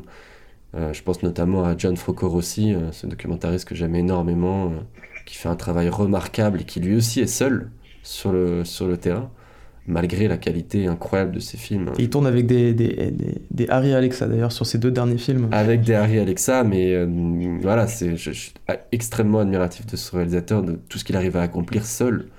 Euh, par rapport à certaines équipes qui des fois vont partir à 4 à 5 et qui ramènent du matériel qui est parfois même moins bien. Il y a, je pense que c'est, c'est euh, chacun. Euh, je pense que quand on veut réellement, quand on est attaché à ce qu'on fait, je veux dire, plus on est attaché à ce qu'on fait, plus on a envie de produire un film, plus c'est, plus quelque chose qui nous tient à cœur, plus en fait on, on fait en sorte que on, s'attache à ce qu'on est en train de filmer, on fait en sorte que ça soit quelque chose qui soit plus proche de ce qu'on a envie de faire. C'est, c'est aussi ce que j'ai découvert avec ce film, c'est que c'est, j'ai commencé ce film, j'ai commencé à le tourner en 2019, j'ai terminé le tournage en 2020, j'ai commencé les, repérages en 2018. On est en 2022, il va sortir en 2022, ça fait 5 ans. Ça fait 5 ans qu'en gros je suis sur ce, film. Et c'est pas terminé, puisque là il sort au cinéma. Et c'est ce que j'ai découvert aussi avec le métier de documentariste et de, de manière générale, je pense que c'est pareil dans tout le cinéma, c'est que un film, faut le porter faut le porter du début jusqu'à la fin. Et si on n'est pas convaincu par ce qu'on fait, on va, on va droit dans le mur parce que ça, c'est sur tellement d'années, c'est un travail vraiment de longueur, c'est un travail de marathonien euh, qui est extrêmement différent pour le coup de ce qu'on peut produire en tant que reporter, euh, euh, en tant que journaliste, parce que les, les, délais sont pas du tout les mêmes. et moi, je, je, me souviens, je suis, je suis rentré en 2020, il y a eu un an, un an de post-production, et encore, on a travaillé dessus tous les mois. Enfin, je veux dire, toutes les semaines, on, travaillait dessus et pourtant, ça prenait un temps fou parce que le montage est une partie euh, tellement importante du documentaire. Et puis après, il y a eu, euh, euh, bah, comme je disais, les, traductions, etc. Donc, c'est vraiment un travail titanesque. C'est vraiment un travail titanesque. Et moi, c'est quelque chose que j'ai découvert. je savais que ça allait être, long, mais je, je, me suis pleinement, je me suis pleinement rendu conscience que si on n'était pas convaincu par ce qu'on faisait en tant que réalisateur, ça ne servait à rien de faire un film faut, faut avoir la niaque, quoi, parce que sinon, sinon on, se mange, on se mange un mur, c'est sûr. Pour en revenir sur euh, l'image du film, sur la technique, euh, il y a le choix du boîtier, mais il y a aussi le choix des objectifs qui est peut-être encore plus important que le choix du boîtier. Euh, vous pouvez avoir des objectifs plus ou moins adaptés à l'obscurité, des objectifs avec plus ou moins de potentiel de zoom. Quels ont été vos choix de ce point de vue-là? Moi, j'avais deux objectifs. j'avais un 28-72, donc un objectif assez polyvalent euh, qui ouvrait à 1.8, donc euh, vraiment une grosse ouverture pour pouvoir euh, me permettre de filmer effectivement tout ce qui était en basse lumière, tout ce qui est obscurité à l'intérieur des tranchées, parce que je savais pertinemment qu'on allait être dans des espaces où la lumière, les ombres jouent un rôle prépondérant. On est souvent dans des, espaces, comme je le disais, avec une très grande promiscuité. donc c'était très important d'être capable de filmer ça. Et puis en plus, une partie des, des de l'action aussi se passe parfois de nuit. Donc il faut être capable en pleine nuit euh, de sortir son objectif et de voir quelque chose dans son objectif. Euh, sinon ça pose problème. Et puis après j'avais un, un, un 70-300 euh, que j'ai utilisé aussi pas mal pour tout ce qui était gros plan, les portraits. Il y avait quelque chose qui était en plus mis en valeur par le 4 tiers, étant donné que le 4 tiers est un format beaucoup plus portraital, on est vraiment dans dans les corps et, et ça, avec les tranchées, avec l'espace des tranchées, le 4 tiers donnait quelque chose d'assez intense et d'assez magnifique. Euh, ça m'a vraiment, ça m'a vraiment frappé quand j'ai commencé à tourner. Je me suis rendu compte que si j'avais fait le choix de tourner en 16-9, ça n'aurait pas du tout été le même film. Et j'étais très content d'avoir choisi le 4 tiers. Ça, ça, faisait vraiment sens. À la fois pour le côté, euh, bah, il y avait le côté noir et blanc un peu vieux film parce que c'était intéressant pour moi dans dans la visée artistique de perdre un peu le spectateur dans les limbes temporelles des, tranchées, de se dire en fait. Euh, euh, dans quelle époque on est, on est au 21e siècle, mais on a l'impression d'être en 14-18. Et, euh, et, puis ça, forcément, donc il y, a le côté 4 tiers, le côté vieux film, euh, vieux, vieux format en tout cas, qui, qui, était intéressant là-dedans. mais à côté de ça, effectivement, le, format en tant que tel, de, par ses, des, de par ses capacités, de par, ses, de par son format, me permettait d'avoir quelque chose de beaucoup plus proche des visages, beaucoup plus proche des hommes, et c'était vraiment ce que j'avais envie d'utiliser et de montrer. Quoi. Il y a une autre cohérence dans le fait que vous fassiez ce double choix donc du noir et blanc et du format 4 tiers, c'est que d'un côté vous rogniez sur les bords par rapport à un format 16 neuvième et en même temps vous enlevez les couleurs. Donc en somme, vous réduisez les informations disponibles pour vous concentrer peut-être sur l'essentiel Ah bah oui, clairement, c'était euh, c'était c'était hyper important. Mais euh, moi j'avais une euh, j'avais un moniteur externe qui me permettait de voir le résultat en 4 tiers noir et blanc. et je pense que c'était indispensable parce que si j'avais euh, utilisé ma caméra euh, qui sur laquelle je ne pouvais pas voir directement euh, le résultat en 4 tiers noir et blanc, je pense que ça aurait donné quelque chose de très différent et dans, le mauvais sens du terme. là, de voir certains... J'en avais, j'en avais vraiment besoin pour tout. Hein. Je me souviens, des fois je me disais, tiens, je vais filmer ça, et je regardais en 4 tiers noir et blanc et ça donnait pas bien. Et après, je me rendais compte que quelque chose que je pensais pas qui donnait bien, donnait bien en 4 tiers noir et blanc. Et c'est ce qui m'a permis vraiment d'avancer, hein, ce, cette possibilité de voir ce que ça donnait réellement à la fin. Euh, sinon, euh, sinon, ça aurait été très compliqué. Est-ce que cette, euh, ce double choix, donc toujours le 4 tiers noir et blanc, c'est aussi, comme vous en parliez tout à l'heure, une volonté de, de, rappeler des films de fiction qui traitent de la guerre, comme Les Sentiers de la Gloire de Kubrick ou L'Enfance d'Ivan de Tarkovsky? Ah oui, complètement ça faisait sens à la fois sur le, sur le terrain même, euh, parce que les tranchées étaient un environnement propre noir et blanc déjà. C'est très terne les tranchées, il y, a, très peu de couleurs dans les tranchées. Donc il y a, comme je vous disais, il y a les, jeux de lumière, d'ombre, etc., qui, donnaient, qui étaient beaucoup plus mis, mis, en valeur avec le noir et blanc. Et en plus de ça, le noir et blanc avec effectivement euh, euh, cette capacité de rappeler les anciennes guerres et et les anciens films qui, qui, ont aussi été pour moi des, références. notamment les anciens films de tranchées comme Les Sentiers de la Gloire, effectivement. Et après, c'est, c'est, ça a été vraiment, moi, ça a été un plaisir de travailler sur ces aspects-là parce que c'est, plein de choses dont j'avais jamais eu l'occasion en tant que journaliste sur, le, sur lesquelles me pencher. Et là, euh, je sais qu'il y a des films qui, qui sont pour moi euh, des films euh, que j'ai adorés, comme Elephant de Gus Van Sant, où il y a ces longs plans de suivi. de travelling. De travelling qui, qui, qui durent 5-6 minutes. et ouais, moi, j'ai fait le... moi j'étais pétri d'idées comme ça, de références. Je me disais, tiens, dans les tranchées, ça va être. Je vais prendre le même rapport de plan que dans Gus Van Sant. Euh, que dans Elephant et je vais pouvoir euh, voilà, montrer toute l'étendue du réseau de tranchées, à quel point c'est une fourmilière et je m'étais dit je vais faire des, des plans séquences de 15-20 minutes où on marche comme ça dans les tranchées. Et j'avais et même dans les sentiers de la gloire il y a ces moments là où il marche aussi dans les tranchées. Et c'était incroyable pour moi de pouvoir me utiliser euh, la fiction et, les films que j'avais aimés dans mon enfance et même dans mon adolescence pour pouvoir les réutiliser dans un film documentaire que je faisais que je faisais moi j'ai pris énormément de plaisir à faire ça, vraiment à me poser des questions artistiques sur. Euh, euh, et même, je trouve que Tarkovsky, euh, c'est incroyable aussi. Il y a énormément de films, par exemple, l'usage du noir et blanc et le retour à la couleur, c'est quelque chose que lui, que lui a fait dans ses films, et pour des raisons différentes, bien sûr, mais qui m'ont aussi vraiment inspiré. Il y avait vraiment même la poésie des films de Tarkovsky de l'enfance d'Ivan dans l'enfance d'Ivan c'est extraordinaire parce qu'en fait il, montre la guerre euh, à travers les yeux d'un enfant, mais on ne la voit assez peu, la guerre, euh, dans tout le film. On est vraiment sur des ambiances qui sont un peu similaires avec Tranché euh, dans certains aspects.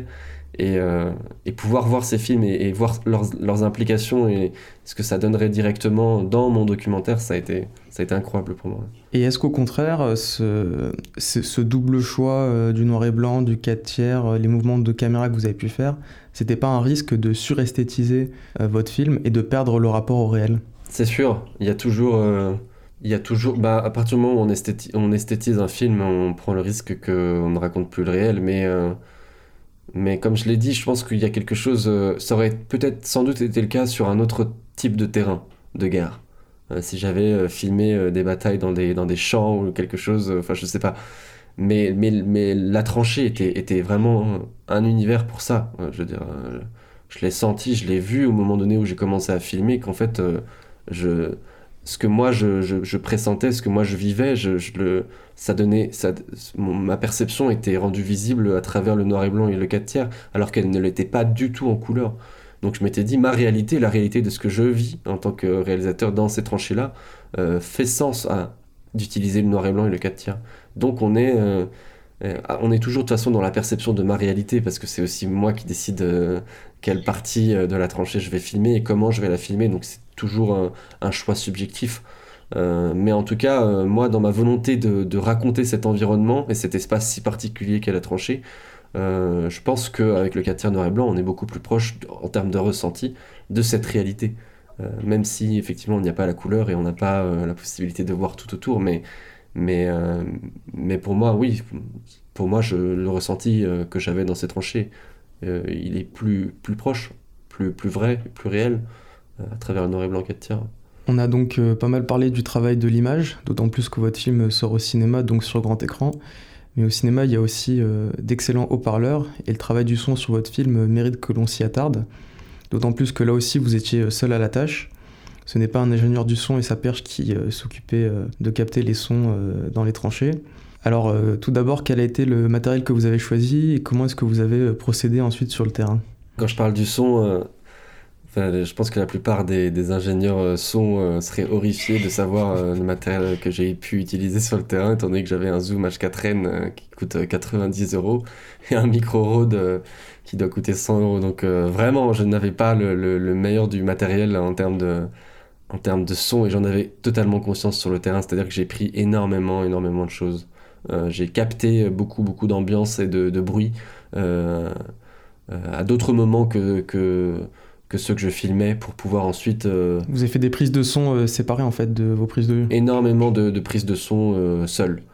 pour pouvoir même d'une arme par exemple, d'une arme en utilisation, pour pouvoir ensuite rendre compte euh, remixer, reconstruire et retravailler après en post-production euh, pour, que ça, le, pour que le son soit le plus euh, réel et authentique.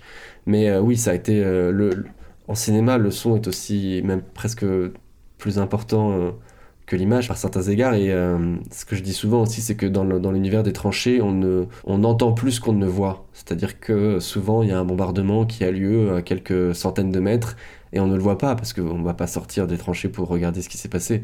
Donc on l'entend. Et, euh, et donc, c'est pour ça que c'était très important d'avoir un, un, son qui, en tout cas, de, de, capter tous ces environnements, tout cet environnement, parce que sinon, euh, ça aurait été impossible de montrer, cette réalité, cet environnement qui est très spécifique. Mais euh, non, effectivement, énormément de prises de son seul. et puis même toute la journée, par exemple, je posais mon micro sur une table jusqu'à ce que euh, les soldats ne se rendent plus compte que j'avais un micro là à l'endroit où ils étaient en train de déjeuner pour euh, être sûr d'avoir à ce moment-là euh, le son que je désirais et ça a été compliqué hein. je pense que ça a été plus compliqué en termes que, que, l'image parce que moi je suis plus je, suis plus à l'aise sur l'image que sur le son qui est vraiment qui est un métier vraiment encore à part je trouve je pense mais après on a eu un énorme aussi travail là en termes de post-production hein. on a on a retravaillé les sons, on les a épurés, on a repris les signaux euh, que moi j'avais, les, tout, tout, tout, tous ces rushs, mais on les a énormément retravaillés. C'est incroyable aussi de voir à quel point on peut retravailler un signal sonore. Au mixage Au mixage, c'est incroyable. des choses que je pensais complètement perdues, euh, avec des, des bruits, euh, des bruits gênants de, de téléphone, de machin, etc., qu'on a retravaillé complètement, qu'on a qu'on a rendu pur. et euh, C'est-à-dire que vous arrivez à isoler des, des fréquences Ah ouais, ouais, ouais. Je sais qu'il y avait un moment donné avec le micro Rode, il y avait un problème de fréquence, effectivement, parce qu'il y avait tout un tas d'équipements militaires qui sont utilisés et il y avait des, bruits parasites à l'intérieur du signal sonore. Et des fois, je suis revenu euh, catastrophé en, en, me disant c'est impossible, on va jamais pouvoir utiliser cette, cette portion que j'ai que j'ai pris en, en son. Et en fait, si. En fait, si. Alors, ça a demandé énormément de temps là aussi mais euh, on, est, on, était, on a été capable de retravailler, de retravailler énormément de choses. Et, euh, et ça, c'était, vraiment très chouette. Ce film, il a été accompagné par une productrice, euh, Caroline Nataf. À partir de quel moment, à partir de quand dans le projet elle est, elle est arrivée pour vous épauler? Après les, après les repérages. Elle est arrivée après les repérages et en fait, en fait, faut savoir que moi j'ai commencé à filmer en ne sachant pas si je serais soutenu dans la démarche de faire mon film. C'est-à-dire que euh, je me suis rendu, euh, comme je le disais, je me suis rendu deux semaines sur certaines positions. J'ai pris quelques images, mais la plupart du temps, c'était vraiment juste pour euh, construire un lien avec les soldats. Mais j'ai aussi pris des images et, en fait, en revenant, j'ai eu une chance incroyable. C'est-à-dire que c'est marrant parce que je sortais à cette époque-là mon film sur, pas mon film, un livre de chronique sur la détention que j'avais vécu en Turquie. Et une jeune réalisatrice m'a contacté sur Anaïs Volpe m'a contacté sur Twitter pour me, me parler de ces chroniques-là. Elle avait envie d'en faire quelque chose d'un point de vue cinématographique. Donc on s'est rencontrés et moi je lui ai expliqué que j'étais pas du tout intéressé par le projet de faire quelque chose de cinématographique de, de ma détention en Turquie. Par contre, je lui ai montré euh, les images que j'avais faites en Ukraine euh, la semaine d'avant. Et elle m'a dit mais c'est incroyable ça, mais je, je savais même pas qu'il y avait une guerre en Ukraine. Euh, c'est dingue. Et donc elle m'a dit, bah écoute, euh, file-moi tes images, je vais les montrer à ma boîte de prod. Et en fait, le boîte de prod m'a appelé le lendemain, m'a dit, voilà ce qu'on peut se voir. Et ça a été, euh, ça a été incroyable, hein, parce qu'en journalisme, ça aurait été impossible de faire ça, mais ils m'ont demandé, euh, qu'est-ce que tu as besoin en fait? Voilà, si tu veux faire un film sur les tranchées, qu'est-ce que tu as besoin? Je leur ai dit, bah, j'ai besoin d'y retourner déjà dès la semaine prochaine, parce que faut que je commence très rapidement. Et j'ai besoin de 15 000 euros, en gros, pour, si, on compte si on compte tout le tournage, ce qui est très peu hein, pour un film documentaire au final si on compte tout le tournage, euh, la vie, euh, la, nourriture, euh, quelques trucs de matos, plus les billets d'avion et le fait de vivre là-bas, voilà, j'ai besoin de 15 000 euros pour à peu près 4 mois. Et ils m'ont dit, ok. Ils m'ont dit ok, et 5 jours plus tard, j'ai eu 15 000 euros sur mon compte, ils m'ont débloqué 15 000 euros et puis je suis parti. Ça a été incroyable. C'est en grande partie grâce à eux, grâce à cette volonté, ils m'ont fait confiance, mais alors de A à Z en sachant pas du tout ce que moi j'allais faire, hein, parce que j'étais pas du tout un documentariste euh, ni un réalisateur. Hein. J'étais journaliste, j'avais 27 ans, j'ai filmé quelques images, euh, je les montre et ils m'ont fait confiance. Et ma, productrice m'a dit euh, que en fait la première fois quand je suis rentré des, des 4 mois de tournage, la première fois qu'elle a vu les rushs, euh, et qu'elle a vu des premiers extraits euh, voilà, de, montage, etc., elle a eu extrêmement peur parce qu'en fait, elle s'est rendue compte à ce moment-là qu'elle n'avait absolument rien contrôlé, qu'elle n'avait rien vu, qu'elle ne savait absolument pas ce que moi j'avais fait. Donc c'était un risque énorme pour elle, euh, mais elle a eu confiance et, et au final, ça a été dingue parce que on a, on a fait le film qu'on a voulu faire. Est-ce que vous auriez fait le même film sans cet apport de 15 000 euros? J'aurais pas pu, et puis en fait, euh, après, il y a eu aussi tout le travail de post-production. Euh, parce qu'en fait, je suis revenu, euh, j'ai quand j'ai commencé le tournage, et en fait, en gros, ça s'est fait. Il y a eu des périodes de un mois. En fait, je faisais quatre périodes de un mois. Donc je restais un mois sur place, après je, je revenais un peu en France, etc. Et vous avez pas fait quatre mois d'un coup? Non, j'ai pas fait quatre mois d'un coup. C'est pour ça que c'est plusieurs périodes il y a un moment, on est au printemps, un moment, on est en hiver, un autre moment en été. Sur tout ça euh, diffusé enfin, sur un an. Et en fait, euh, j'ai passé, euh, passé après l'oral du CNC, en fait, au, au bout d'un mois, la, première fois que je suis revenu, pour pouvoir avoir des subventions publiques, pour pouvoir avoir un peu d'argent pour notamment la post-production. Parce que en termes de tournage, ça coûtait, ça coûtait très peu cher. Mais à partir du moment où on fait de la post-production et qu'on emploie des gens dans des studios, etc. Là, par contre, on est en termes de budget, on est sur quelque chose de totalement différent. Donc vous avez dû monter un dossier, euh, passer un oral J'ai écrit, j'ai passé un oral, j'ai, enfin ça a été, et puis en plus je l'ai eu, donc, euh, ça a été encore une autre chance. J'ai une chance, j'ai une chance immense sur ce film, parce que tout s'est déroulé euh, de la meilleure des manières qu'on aurait pu, que j'aurais pu penser ou j'aurais pu espérer. Le CNC m'a fait confiance, la, la production m'a fait confiance, les soldats m'ont fait confiance, tout, tout, tout a été incroyable en fait. Et et c'est aussi pour ça à la fin que je pense qu'on réussit à faire un film qui, qui sort au cinéma. Euh, parce que ça, ça, ça, le tout forme quelque chose d'assez incroyable euh, et qui n'avait jamais été fait euh, sur la guerre en Ukraine de cette manière-là. Vous avez tourné donc tout seul, mais en revanche, le montage, vous l'avez fait à deux avec Léo Gatelier. Donc c'est une tâche que vous n'avez pas déléguée, contrairement au tournage. Pourquoi ne pas l'avoir assuré également seul, ce montage? Parce que je pense que euh, après, après quatre mois passés dans les tranchées, j'étais plus à même d'avoir une. Euh, déjà, j'étais exténué, puis ensuite, euh, je sais pas, il, fallait, que j'ai un regard extérieur aussi pour pouvoir, pour pouvoir construire le film. J'aurais pu faire un film en, le montant moi-même, mais ça aurait, ça pas donné la même chose. Et quelque part, on fait un film. C'est bien sûr mon film, mais je le fais pour que les gens le voient.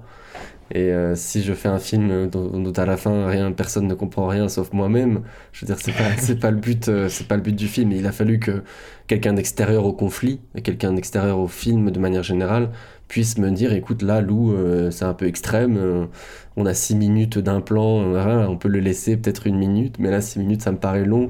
Il a fallu voilà il, il, a fallu que je que je me rende compte de certaines choses à travers le regard de, de mon monteur de Léo qui m'a permis aussi de sortir de, bah de, de, de, ce tournage qui a été extrêmement éprouvant et, long. Euh, et donc je pense que ça a été quelque chose d'important. Et puis en plus, euh, et puis en plus euh, le montage, c'est un métier à part entière. Hein. Le, le, documentaire s'est créé à ce moment-là, en fait. je veux dire, parce qu'en fait, en termes de, de propos, comme, comme j'expliquais juste avant, on a commencé à comprendre pas mal de choses de ce qui était dit pendant le tournage. Et puis surtout, il a fallu se poser la question vraiment de créer une histoire, euh, d'aller d'un point A à un point B.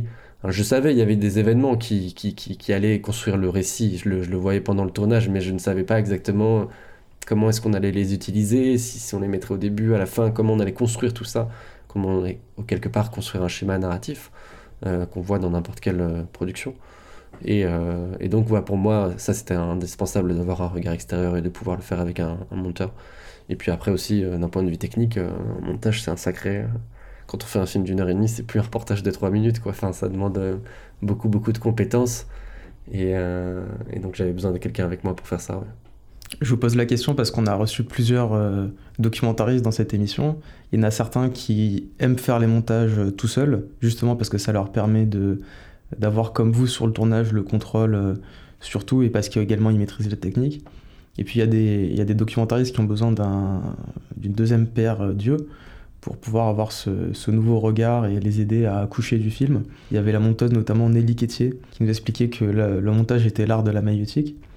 Mais parmi la première catégorie, donc euh, ceux, qui travaillent seuls, y compris au montage, comme Florent Marcier par exemple, ça leur permet également de déployer ils vont pouvoir faire un plan séquence de 6 minutes justement. Quand vous pouvez avoir ces conflits avec le monteur, est-ce que ça ne vous restreint pas aussi sur euh, tout le potentiel de liberté artistique que vous pourriez avoir euh, si vous montiez seul Très certainement. Mais euh, je pense qu'il est nécessaire à un moment donné d'avoir des regards extérieurs, comme euh, d'ailleurs le regard de, de, la production aussi sur le film, parce que c'est certes moi qui ai filmé le film, qui en ai eu l'idée originale, mais on l'a fait à plusieurs ce film. On l'a fait à plusieurs et on le fait. C'est le, le produit fini de quelque chose qui a été fait avec d'autres personnes. Et donc à, à, partir de là, il y a des regards qui sont différents, mais je pense que à un moment donné, on n'est plus capable de voir Enfin, certes, on, si on, a le contrôle total sur le produit, mais on n'est plus capable de voir euh, pas mal de choses. Euh, moi, j'en suis persuadé. Euh, il y a pas mal de choses que. En, plus, sur des sujets très pointus comme ça, où on parle d'un conflit qui est aussi géopolitique, qui, les, gens ont besoin de savoir, c'est un documentaire, les gens ont besoin de comprendre un certain nombre de choses qui, pour moi, me sont évidentes et que je dois apprendre à, raconter euh, à un spectateur novice du conflit quelque part. Et si je, si je m'étais, euh, si j'avais gardé euh, en tête un peu le rapport extrême que j'avais à mon film au tout départ, on aurait été dans un film d'art et essai total qui aurait fini je ne sais pas où et qui n'aurait sans doute pas été pris dans des festivals ou quoi. Mais enfin, je veux dire, c'est aussi bien, mais c'est aussi bien quelque part de garder le contrôle total sur ce qu'on a envie de produire parce que c'est notre vision et, qui, qui, est en jeu, mais, euh, mais pour moi le rapport aux autres est extrêmement important aussi. On fait un film pour des spectateurs, même si c'est le nôtre, il, va être vu par d'autres personnes. Si ces personnes-là comprennent pas ce qu'on va, ce qu'on va, ce qu'on leur montre, c'est un peu comme, c'est un peu comme les films de Tarkovsky. J'avais lu un ouvrage de Tarkovsky qui racontait que après chaque film qu'il faisait, il recevait des tas de lettres de personnes qui disaient mais j'ai rien compris.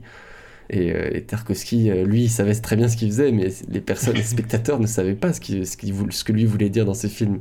Et moi, je trouve ça intéressant d'un point de vue de l'artiste, de, de, de, créer quelque chose, euh, quelque part, qui nous est tellement intime et tellement proche, qui, qui, est extrêmement intéressant, mais quand on... Mais c'est une démarche qui est aussi assez radicale. Je pense que faut que le spectateur comprenne ce dont il, de ce dont il s'agit, ce dont il est question, et pour ça, faut aussi qu'on ait des regards extérieurs sur, sur ce que le film provoque chez un spectateur à la fin. Euh, ça a été moi important, par exemple, euh, dans les montages, de montrer ça à d'autres gens, de, de savoir ce qu'eux avaient ressenti. Parce que si on veut provoquer quelque chose chez les spectateurs et qu'en fait on se rend compte qu'on n'a pas du tout provoqué ça à la fin, c'est qu'il y a un problème. On fait le film avec une vision. Donc si cette vision n'est pas partagée par le spectateur à la fin, s'il n'a pas ressenti la même chose, euh, il y, a, aussi là quelque part un problème sur la finalité. Quoi. Il y a une autre question intéressante qui se déroule au montage, en tout cas qui se conçoit, c'est celle de votre place en tant que documentariste. Donc si au, moment du tournage vous avez pu être euh, effacé, voire euh, même parfois invisible comme vous le racontiez, est-ce qu'au montage vous avez décidé encore plus de réduire votre présence, au contraire de la... Euh, pas forcément de la mettre en scène, mais d'indiquer que vous êtes présent et de montrer aussi votre regard à travers euh, des bouts de discussion que vous avez pu garder, une certaine place euh, que vous avez pu avoir avec votre caméra? Moi, j'ai essayé de m'effacer le plus possible. Et je pense que j'ai gardé cette ligne-là en montage. C'est-à-dire que. Euh, mais dans le film, un moment, il y a plein de moments où on, sent ma présence quelque part. notamment dans les moments où je suis en fait obligé, par exemple, de courir. Euh, parce que je suis tout seul et que j'ai pas un steadicam et que je me balade pas euh, voilà je peux pas suivre des gens qui sont en train de courir sous les sous les tirs. On entend vos bruits de pas on entend euh, on, on, voit vos chaussures en train de courir parce que vous, à ce moment-là vous pouvez plus cadrer exactement il y a même des fois même on entend un peu mon souffle etc donc quelque part oui il y a, en fait cette présence elle est rendue importante au moment par exemple quand il y a du danger. Parce que je pense que en plus moi personnellement c'est très difficile de continuer à filmer quand on est en danger de mort parce que parce qu'on va pas prendre des risques pour on va pas mourir non plus parce qu'on a voulu faire un beau plan à ce moment-là c'est pas possible donc euh, donc effectivement ça, le danger et le risque de de mourir me trahit euh, dans la manière dont je filme. Et ça, vous l'avez gardé au montage? Mais je l'ai gardé au montage, mais c'est les seuls moments où vraiment je sens que le spectateur sent qu'il y a une présence et qu'effectivement je suis derrière la caméra.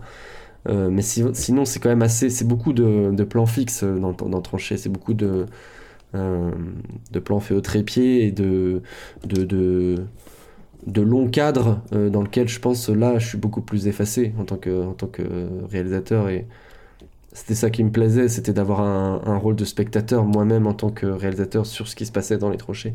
Au départ, j'étais même, euh, j'étais même allé dans une démarche qui était presque encore plus euh, extrême, étant donné que je posais la caméra à certains endroits et je m'en allais. C'est-à-dire que la caméra continuait de filmer une scène, mais moi je n'étais plus là pour que vraiment pour que les pour que les, les soldats se disent bah il est plus en train de filmer, c'est bon, on peut faire ce qu'on veut, etc. Bon après cette cette cette euh, manière de faire a ses limites, mais mais voilà il y avait ce, ce côté observation qui était pour moi ultra important et j'ai essayé de m'effacer au maximum du euh, ma présence à l'intérieur et mais, mais, quelque part, oui, euh, donc, comme je vous disais, les moments où il y a du danger, ça me, ça me trahit un peu. Vous connaissez peut-être le cinéaste britannique Peter Watkins, qui est aussi un grand théoricien des médias, et qui a notamment critiqué ce qu'il appelait la monoforme, omniprésente dans les reportages télé. Ce sont tous ces codes dont on a parlé et qui constituent une forme de formatage audiovisuel. On peut citer la voix off posée, le montage rapide, une durée imposée de chaque euh, vidéo, de chaque reportage, ou encore l'incarnation face caméra. Par exemple, vous, quand vous travaillez pour TV5 Monde, on peut voir votre visage lors de duplex ou lors d'interviews. Ma question, c'est est-ce que vous avez cherché par vos choix formels radicaux à aller à rebours de tout ce que vous avez appris, de tout ce que vous avez réalisé dans le journalisme audiovisuel euh, traditionnel? Je, je, pense pas que j'ai cherché à aller à rebours euh, de mon travail de journaliste. Par contre, j'ai cherché à me, trouver moi quelque part, hein, à être plus proche de ce que moi j'avais en termes de sensibilité, de, mes goûts, euh, tout simplement. Cinématographique, artistique. Euh, il y, a y, a, y a toujours eu une frustration dans mon travail de journaliste, mais quelque part, c'est c'est une frustration qui n'a pas lieu d'être, étant donné que le journalisme est comme ça, le journalisme télévisuel. Euh, on, apprend à filmer de cette manière, on apprend à monter notre voix et à, et à créer un produit journalistique de cette manière-là. Donc évidemment, si on a envie de faire quelque chose, en fait, faut arrêter de travailler comme journaliste si on a envie de produire un, quelque chose d'artistique. Et euh, moi, c'était plus une frustration à la base, vraiment, euh, qui était liée euh, à l'impossibilité de, de, travailler sur des sujets, notamment la tranchée en tant qu'espace artistique, en tant que journaliste. C'est-à-dire que si un média m'avait dit en 2017 euh, tiens, euh, tu as tant de budget pour faire un documentaire qui, qui paraîtra sur, euh, sur Arte sur la tranchée, sans doute que je l'aurais fait. avec une voix off. Ouais, sans doute que je l'aurais fait, mais en fait, c'est parce que personne ne me laissait faire aussi ces choses-là que je me suis dit, bah attends, Lou, si personne ne veut travailler sur la tranchée, bah écoute, fais ton. Construis-toi ton idée, construis-toi ton, ton, ton film et et comme je le disais, effectivement, à partir de cette frustration, euh, j'ai pu développer, euh, je, suis rentré dans, dans un, peu le côté extrême du film, c'est-à-dire euh, de se dire, bah écoute, moi j'étais prêt pour faire des compromis quelque part, d'un point de vue d'un reportage télévisuel, mais si on ne laisse pas déjà à la base faire ce reportage, bah, tu vas, je vais faire le film que j'ai envie de faire de A à Z, sans me poser la question de savoir si je devais, devrais plus le, faire pencher d'un côté ou de l'autre en fonction d'un spectateur ou de, code, etc. Non, je me suis dit à partir d'un certain moment, sois radical dans ta démarche parce que de toute façon, euh, le monde journalistique est radical et ne, te permettra pas de faire ce que tu as envie de faire. Donc effectivement, la frustration du monde journalistique a créé, a créé ce, ce truc, a créé, a créé Tranché. Et, et ça, c'est aussi intéressant hein, parce que effectivement il y a peu de documentaristes qui euh, font le choix, euh, font des choix artistiques euh, comme le 4 tiers noir et blanc au final sur des films. J'ai l'impression. la plupart des documentaires que je vois sont des documentaires en 16-9 couleurs, en tout cas sur ce que j'ai vu dernièrement. Et, et voilà, donc ça a été, c'est moi en fait, c'est ma radicalité, c'est ma sensibilité et c'est une partie de moi-même que j'ai mis dans ce film, c'est sûr. Est-ce que vous avez quand même essayé de, quand vous parlez de votre rapport avec les, les, médias qui n'ont pas voulu ce sujet, est-ce que vous avez essayé de leur vendre? De contacter des directeurs de rédaction, des rédacteurs en chef, etc. J'ai essayé de leur vendre, je leur ai dit écoutez, j'ai un accès incroyable dans les tranchées, c'est-à-dire que je vais pouvoir y aller sans, sans aucune restriction et en liberté totale. Mais ça n'intéressait absolument personne. Je peux vous le dire, hein, personne, euh, j'en ai contacté beaucoup des rédactions, personne n'était intéressé par un film dans les tranchées sur la guerre en Ukraine guerre qui à l'époque était quasiment plus traitée.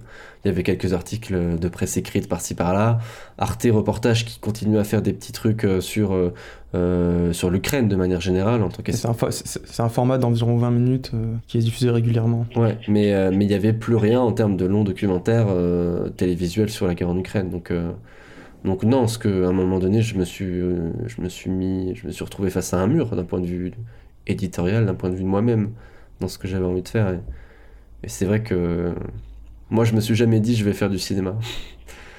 Enfin, je me suis jamais dit que j'allais faire un film en fait. Enfin, dans ma, dans ma carrière de journaliste, la manière dont j'ai évolué, on est, on est beaucoup à souvent dire oui, on va faire un documentaire, machin, on va travailler pour telle chaîne. Le, le rêve de tous les journalistes de télé, au final, c'est de faire du long. Personne n'a envie de faire des sujets d'une minute trente et de le monter dans la journée de, le, et de le mettre à la fin. Tout le monde a envie de faire un truc un peu plus long, qui correspond en fait à un aboutissement euh, plus réfléchi, plus, plus, plus plus construit de, ce qu'on a envie de montrer. Donc, euh, je vois les journalistes, en fait, quand ils, ils, sont de plus en plus chevronnés, ils passent euh, du 3 minutes au 13, et ensuite au 26, et ensuite, si t'es vraiment bon et que, et que, tes, et que tes reportages marchent, tu vas faire un 52. C'est extrêmement fatigant. Un 52 minutes au cinéma, c'est considéré comme un court métrage. Ouais, un 52 minutes, c'est considéré comme un, comme un court métrage. Et souvent, même des journalistes, des amis à moi, viennent me voir et me disent Alors, ton documentaire, c'est un 52 il n'y a, plus de code en fait, parce que ça, je leur explique, un, ça dure 1h30, ça aurait pu durer 2h ou 3h, c'était moi qui décidais. Peter Watkins, il appelle ça l'horloge universelle. Les formats de, de, de, reportage, le 2 à 3 minutes dans un JT, 26 minutes, 52 minutes, en fait, c'est fait pour remplir des cases dans des programmes à la télévision et c'est interchangeable. Alors que vous, votre film, il fait 1h15, il a trouvé sa, forme-là, euh, il aurait pu en faire peut-être 1h30, 1h45, 2h. Ah ouais, c'était, ça a été un, affranchissement des règles, mais que j'avais jamais imaginé faire en fait, parce que j'avais, je, je, m'imaginais pas avoir les moyens aussi euh, financiers de pouvoir faire ce genre de film. Euh, je m'imaginais pas être, être, avoir aussi le, la possibilité de, de, rentrer dans ce milieu un peu du cinéma. Euh, même si euh, au final le milieu du cinéma documentaire n'est pas du tout le même que celui du cinéma de fiction, on n'est pas dans les mêmes rapports, on n'est pas dans les mêmes euh, échelles de budget, dans les mêmes... voilà, c'est deux mondes encore qui, qui s'opposent, qui sont différents. Mais déjà dans le monde du cinéma documentaire, d'avoir cette liberté totale de pouvoir créer, d'avoir... C'est la, fait, c'est la première fois où je me suis dit, voilà, je suis dans un travail artistique. mais je m'étais jamais dit, dans ma vie, je ferais, entre parenthèses, de l'art.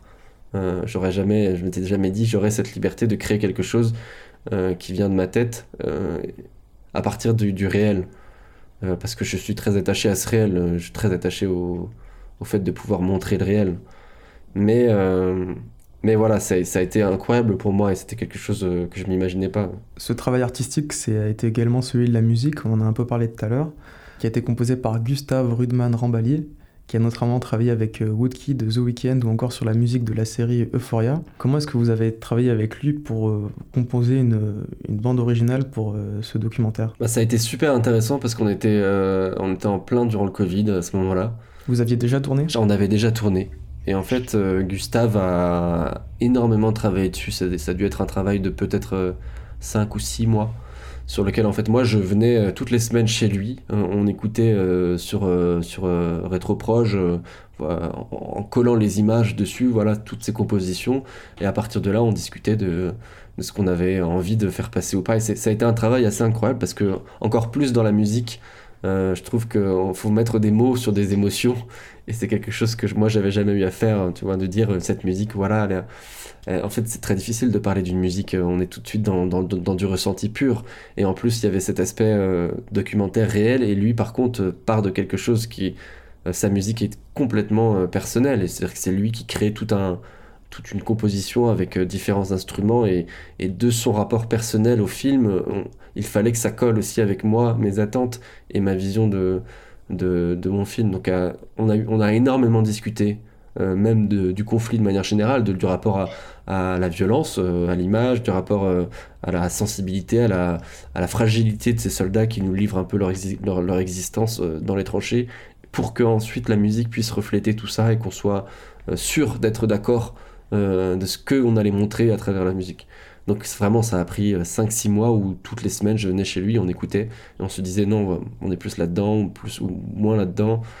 Et, et, par contre, ce qui a été assez incroyable, c'est qu'on avait on avait dans l'idée, dès le départ avec Gustave, de faire une musique euh, qui soit organique quelque part, qui soit proche des, personnages et d'utiliser des vrais instruments. Euh, on avait l'idée de, en plus il y avait cette, espèce de Covid où tout le monde était séparé des autres, etc. Et nous, on avait envie, de, à travers la musique aussi, de faire quelque chose qui puisse être très proche dans le rapport aux autres. Donc on a, on a fait composer, en fait, pour un orchestre de 40 personnes, la musique.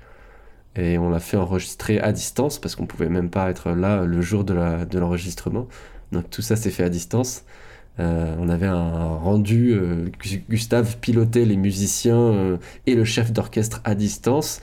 Et nous, on écoutait et on leur disait, voilà, on voudrait plus de. Bah, enfin, moi, je leur disais rien du tout parce que c'est pas mon métier que je comprenais pas forcément tout. Mais Gustave, lui, écoutait, me disait, voilà, les violons, il faudrait faire plus, plus light ou je sais pas.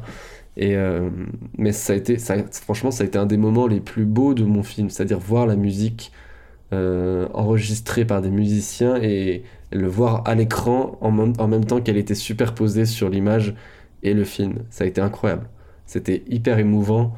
Euh, et, euh, et, la musique du film est une partie euh, ultra importante de ce film, clairement. Mais, mais ça, on, on, en avait l'idée dès le départ, donc on, on a tout construit là-dessus parce qu'on s'était, on, était sur la même longueur d'onde vraiment avec Gustave et ça a été incroyable de pouvoir travailler comme ça.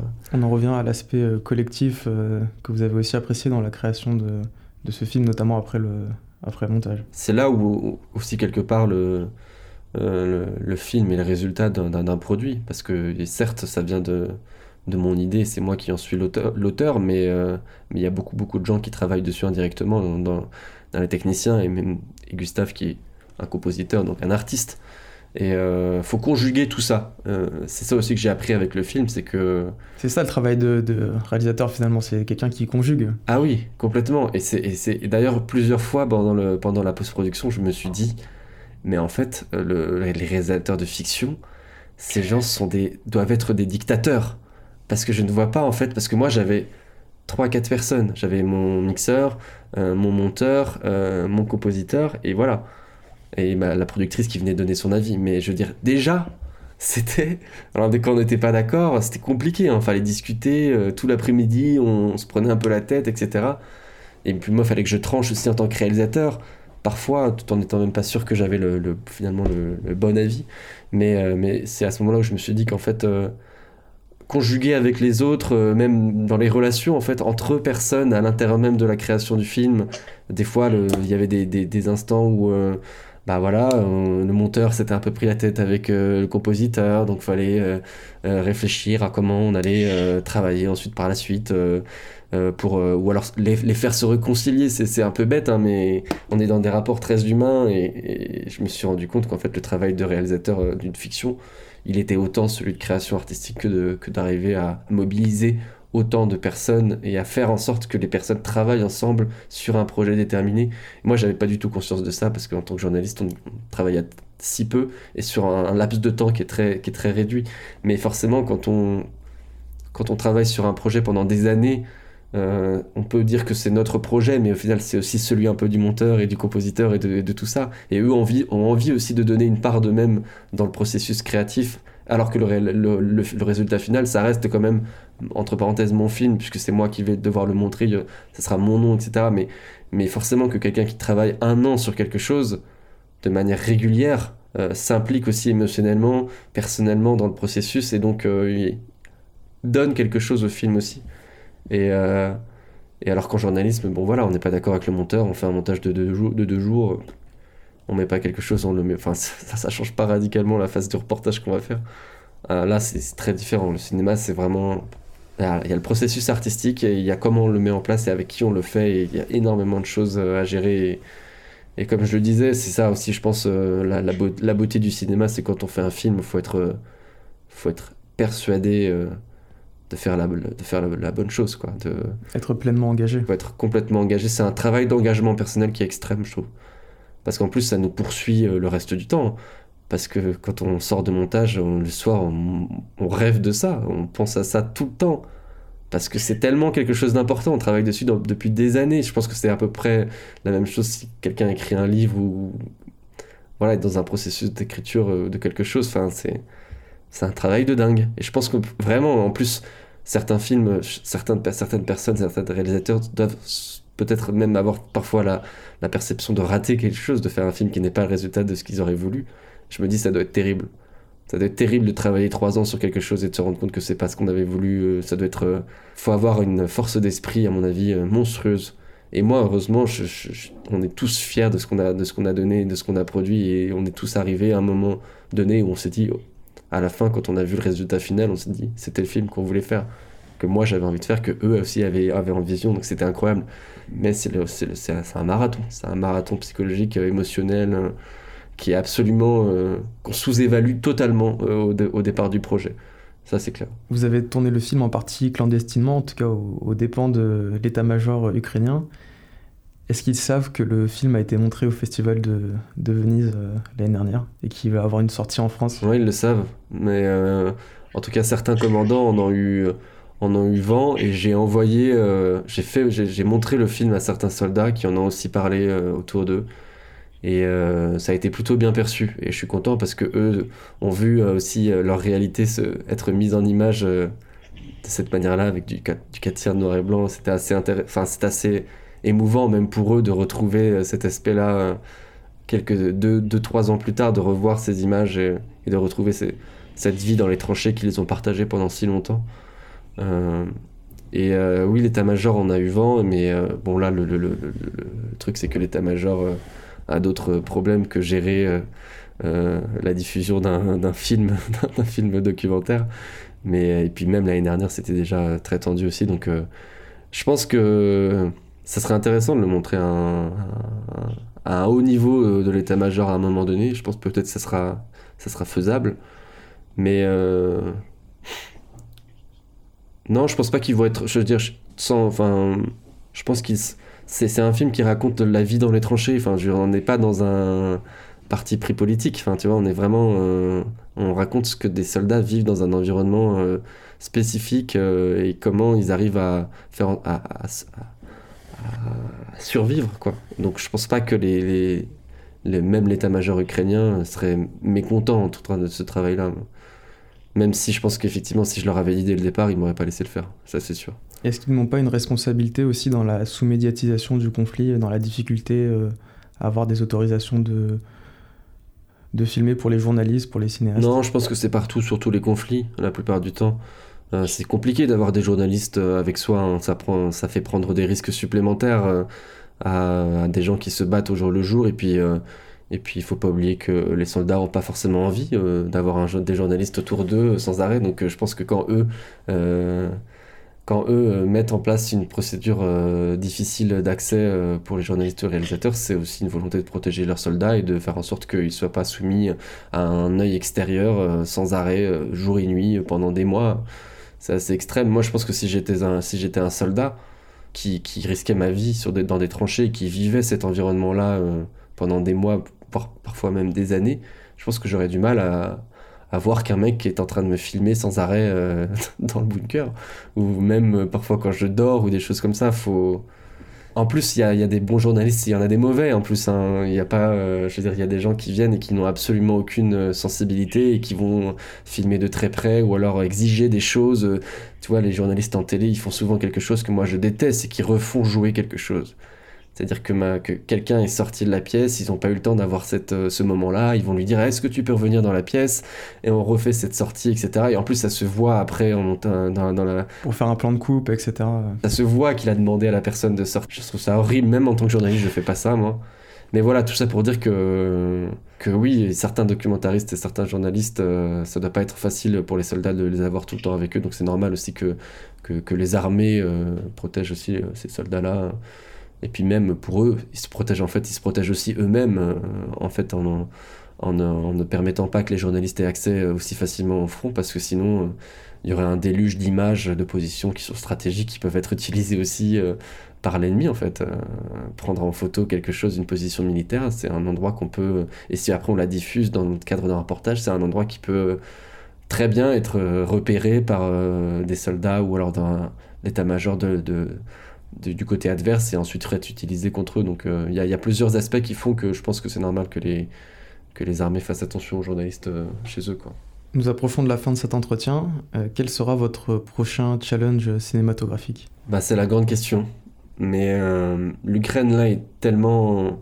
est un pays qui est en plein bouleversement et qui est rentré dans un processus de, de survie existentielle. et je ne sais pas à quoi ressemblera l'Ukraine même dans les prochains mois. Et j'ai envie de continuer à, travailler sur l'Ukraine, ça c'est certain. je ne sais pas encore exactement quand, et c'est ce que je disais juste avant. Enfin, quand et comment en fait. je pense que faut attendre. Je vais attendre encore d'avoir, d'être certain de l'idée que je que je voudrais réaliser avant de le faire parce que sinon je vais me lancer dans quelque chose qui va vite me dépasser. Surtout que le pays est en constant bouleversement. Et moi j'ai toujours eu aussi dans, cette, mon travail cette idée de, de, raconter des choses que les autres ne racontent pas, euh, qu'on ne voit pas. Euh, je pense que c'est important de se placer dans, un, dans, ce, dans cette position de raconter euh, quelque chose, pas d'inconnu forcément, mais voilà, de... de, de, Qui passe en dessous des radars. Voilà, de faire un pas de côté, d'essayer d'avoir une démarche particulière pour raconter quelque chose si c'est pour raconter la même chose que tout le monde, je trouve que ça ne, ça ne fait pas sens. Enfin, Parce que là, tous les journalistes, ou presque, en tout cas tous les grands reporters, euh, moi que je peux connaître, euh, tout le monde est parti là-bas depuis deux mois. Tout le monde est là-bas, il y a plus de, il y a plus, il y a plus de 3000 journalistes accrédités, et donc il doit y en avoir à peu près, en comptant les non accrédités, il doit y en avoir à peu près 5000. Il y, a des journalistes à peu, à peu près partout. Moi, c'est ce que je, je, dis en rigolant des fois. Il y a deux invasions. Il y a l'invasion des Russes et, et l'invasion des journalistes. Parce que c'est un, un, truc de dingue. Et donc, bah après, voilà, il y a plein de. Encore même avec 5000 journalistes dans le pays, il y a des choses à raconter. Mais c'est juste que j'ai envie d'attendre un peu parce qu'en plus, euh, moi, euh, ce que je connaissais de l'Ukraine a aussi été bouleversé. La plupart de mes amis sont partis combattre. Euh, il y a énormément de personnes que je connaissais qui ont fui le pays aussi et tout est en bouleversement et et, voilà, donc j'attends un peu de voir comment tout ça va se passer avant de me dire c'est le moment de reprendre ma caméra et de rouvrir le métier de documentariste et de faire quelque chose. Et curieusement, en ce moment, on voit assez peu d'images du, front. Enfin, on en voit de plus en plus là depuis que le front se concentre sur la partie Donbass. On en voit dans les JT notamment. mais il y a un, grand travail qui est fait par les journalistes sur que ce soit sur les crimes de guerre et sur les répercussions qui sont faites sur les populations civiles. Vous, c'est un travail que vous avez fait euh, euh, précédemment, notamment dans Les Enfants de Maïdan. Est-ce que c'est quelque chose vers lequel vous pourriez vous diriger de ne plus être sur le, le front des combats Là, j'ai choisi euh, avec Tranché celui du front, donc d'être le plus, enfin, le, plus proche de ce qu'on peut imaginer de la guerre, mais la guerre se joue dans, dans plein, plein d'espaces et de domaines différents. Et évidemment que ce que vivent les civils est aussi un des aspects très importants à raconter dans une guerre et euh, sur lequel je pourrais évidemment travailler. Euh, voilà. Après, euh, c'est assez intéressant parce que maintenant, tout de suite, les journalistes, ils sont des milliers en Ukraine, mais on a assez, quand même assez peu d'images de combat filmées par des journalistes. Souvent, c'est des, des, soldats eux-mêmes, c'est des images de drones, c'est des ça, etc. On peut voir notamment sur les réseaux sociaux de plus en plus, sur Telegram, sur Twitter. Mais par exemple, là, en fait, depuis deux mois, il n'y a aucune équipe de journalistes qui a été intégrée à une brigade ou ou euh, qui a pu en fait suivre des, soldats. C'est impossible. Impossible parce que l'armée ukrainienne, euh, parce que déjà les dangers sont extrêmes, et puis ensuite parce que l'armée ukrainienne ne peut pas du tout, elle n'est pas en mesure du tout actuellement de pouvoir euh, gérer des journalistes avec les équipes, de, avec les, brigades. Et, comme la plupart des gens, des journalistes ne connaissaient pas forcément de soldats auparavant, etc., ou alors ne peuvent pas contourner cet ordre de l'état-major, bah, du coup, tous les combats qu'on voit sont issus d'images amateurs, de réseaux sociaux, de, drones, d'images qui, ont filtré, mais très peu le sont en fait par des, par des journalistes. Euh, ou, même des documentaristes. Est-ce que c'est un manque aussi euh, dans ce que vous pouvez voir du conflit de l'extérieur? C'est un, un, manque, c'est certain.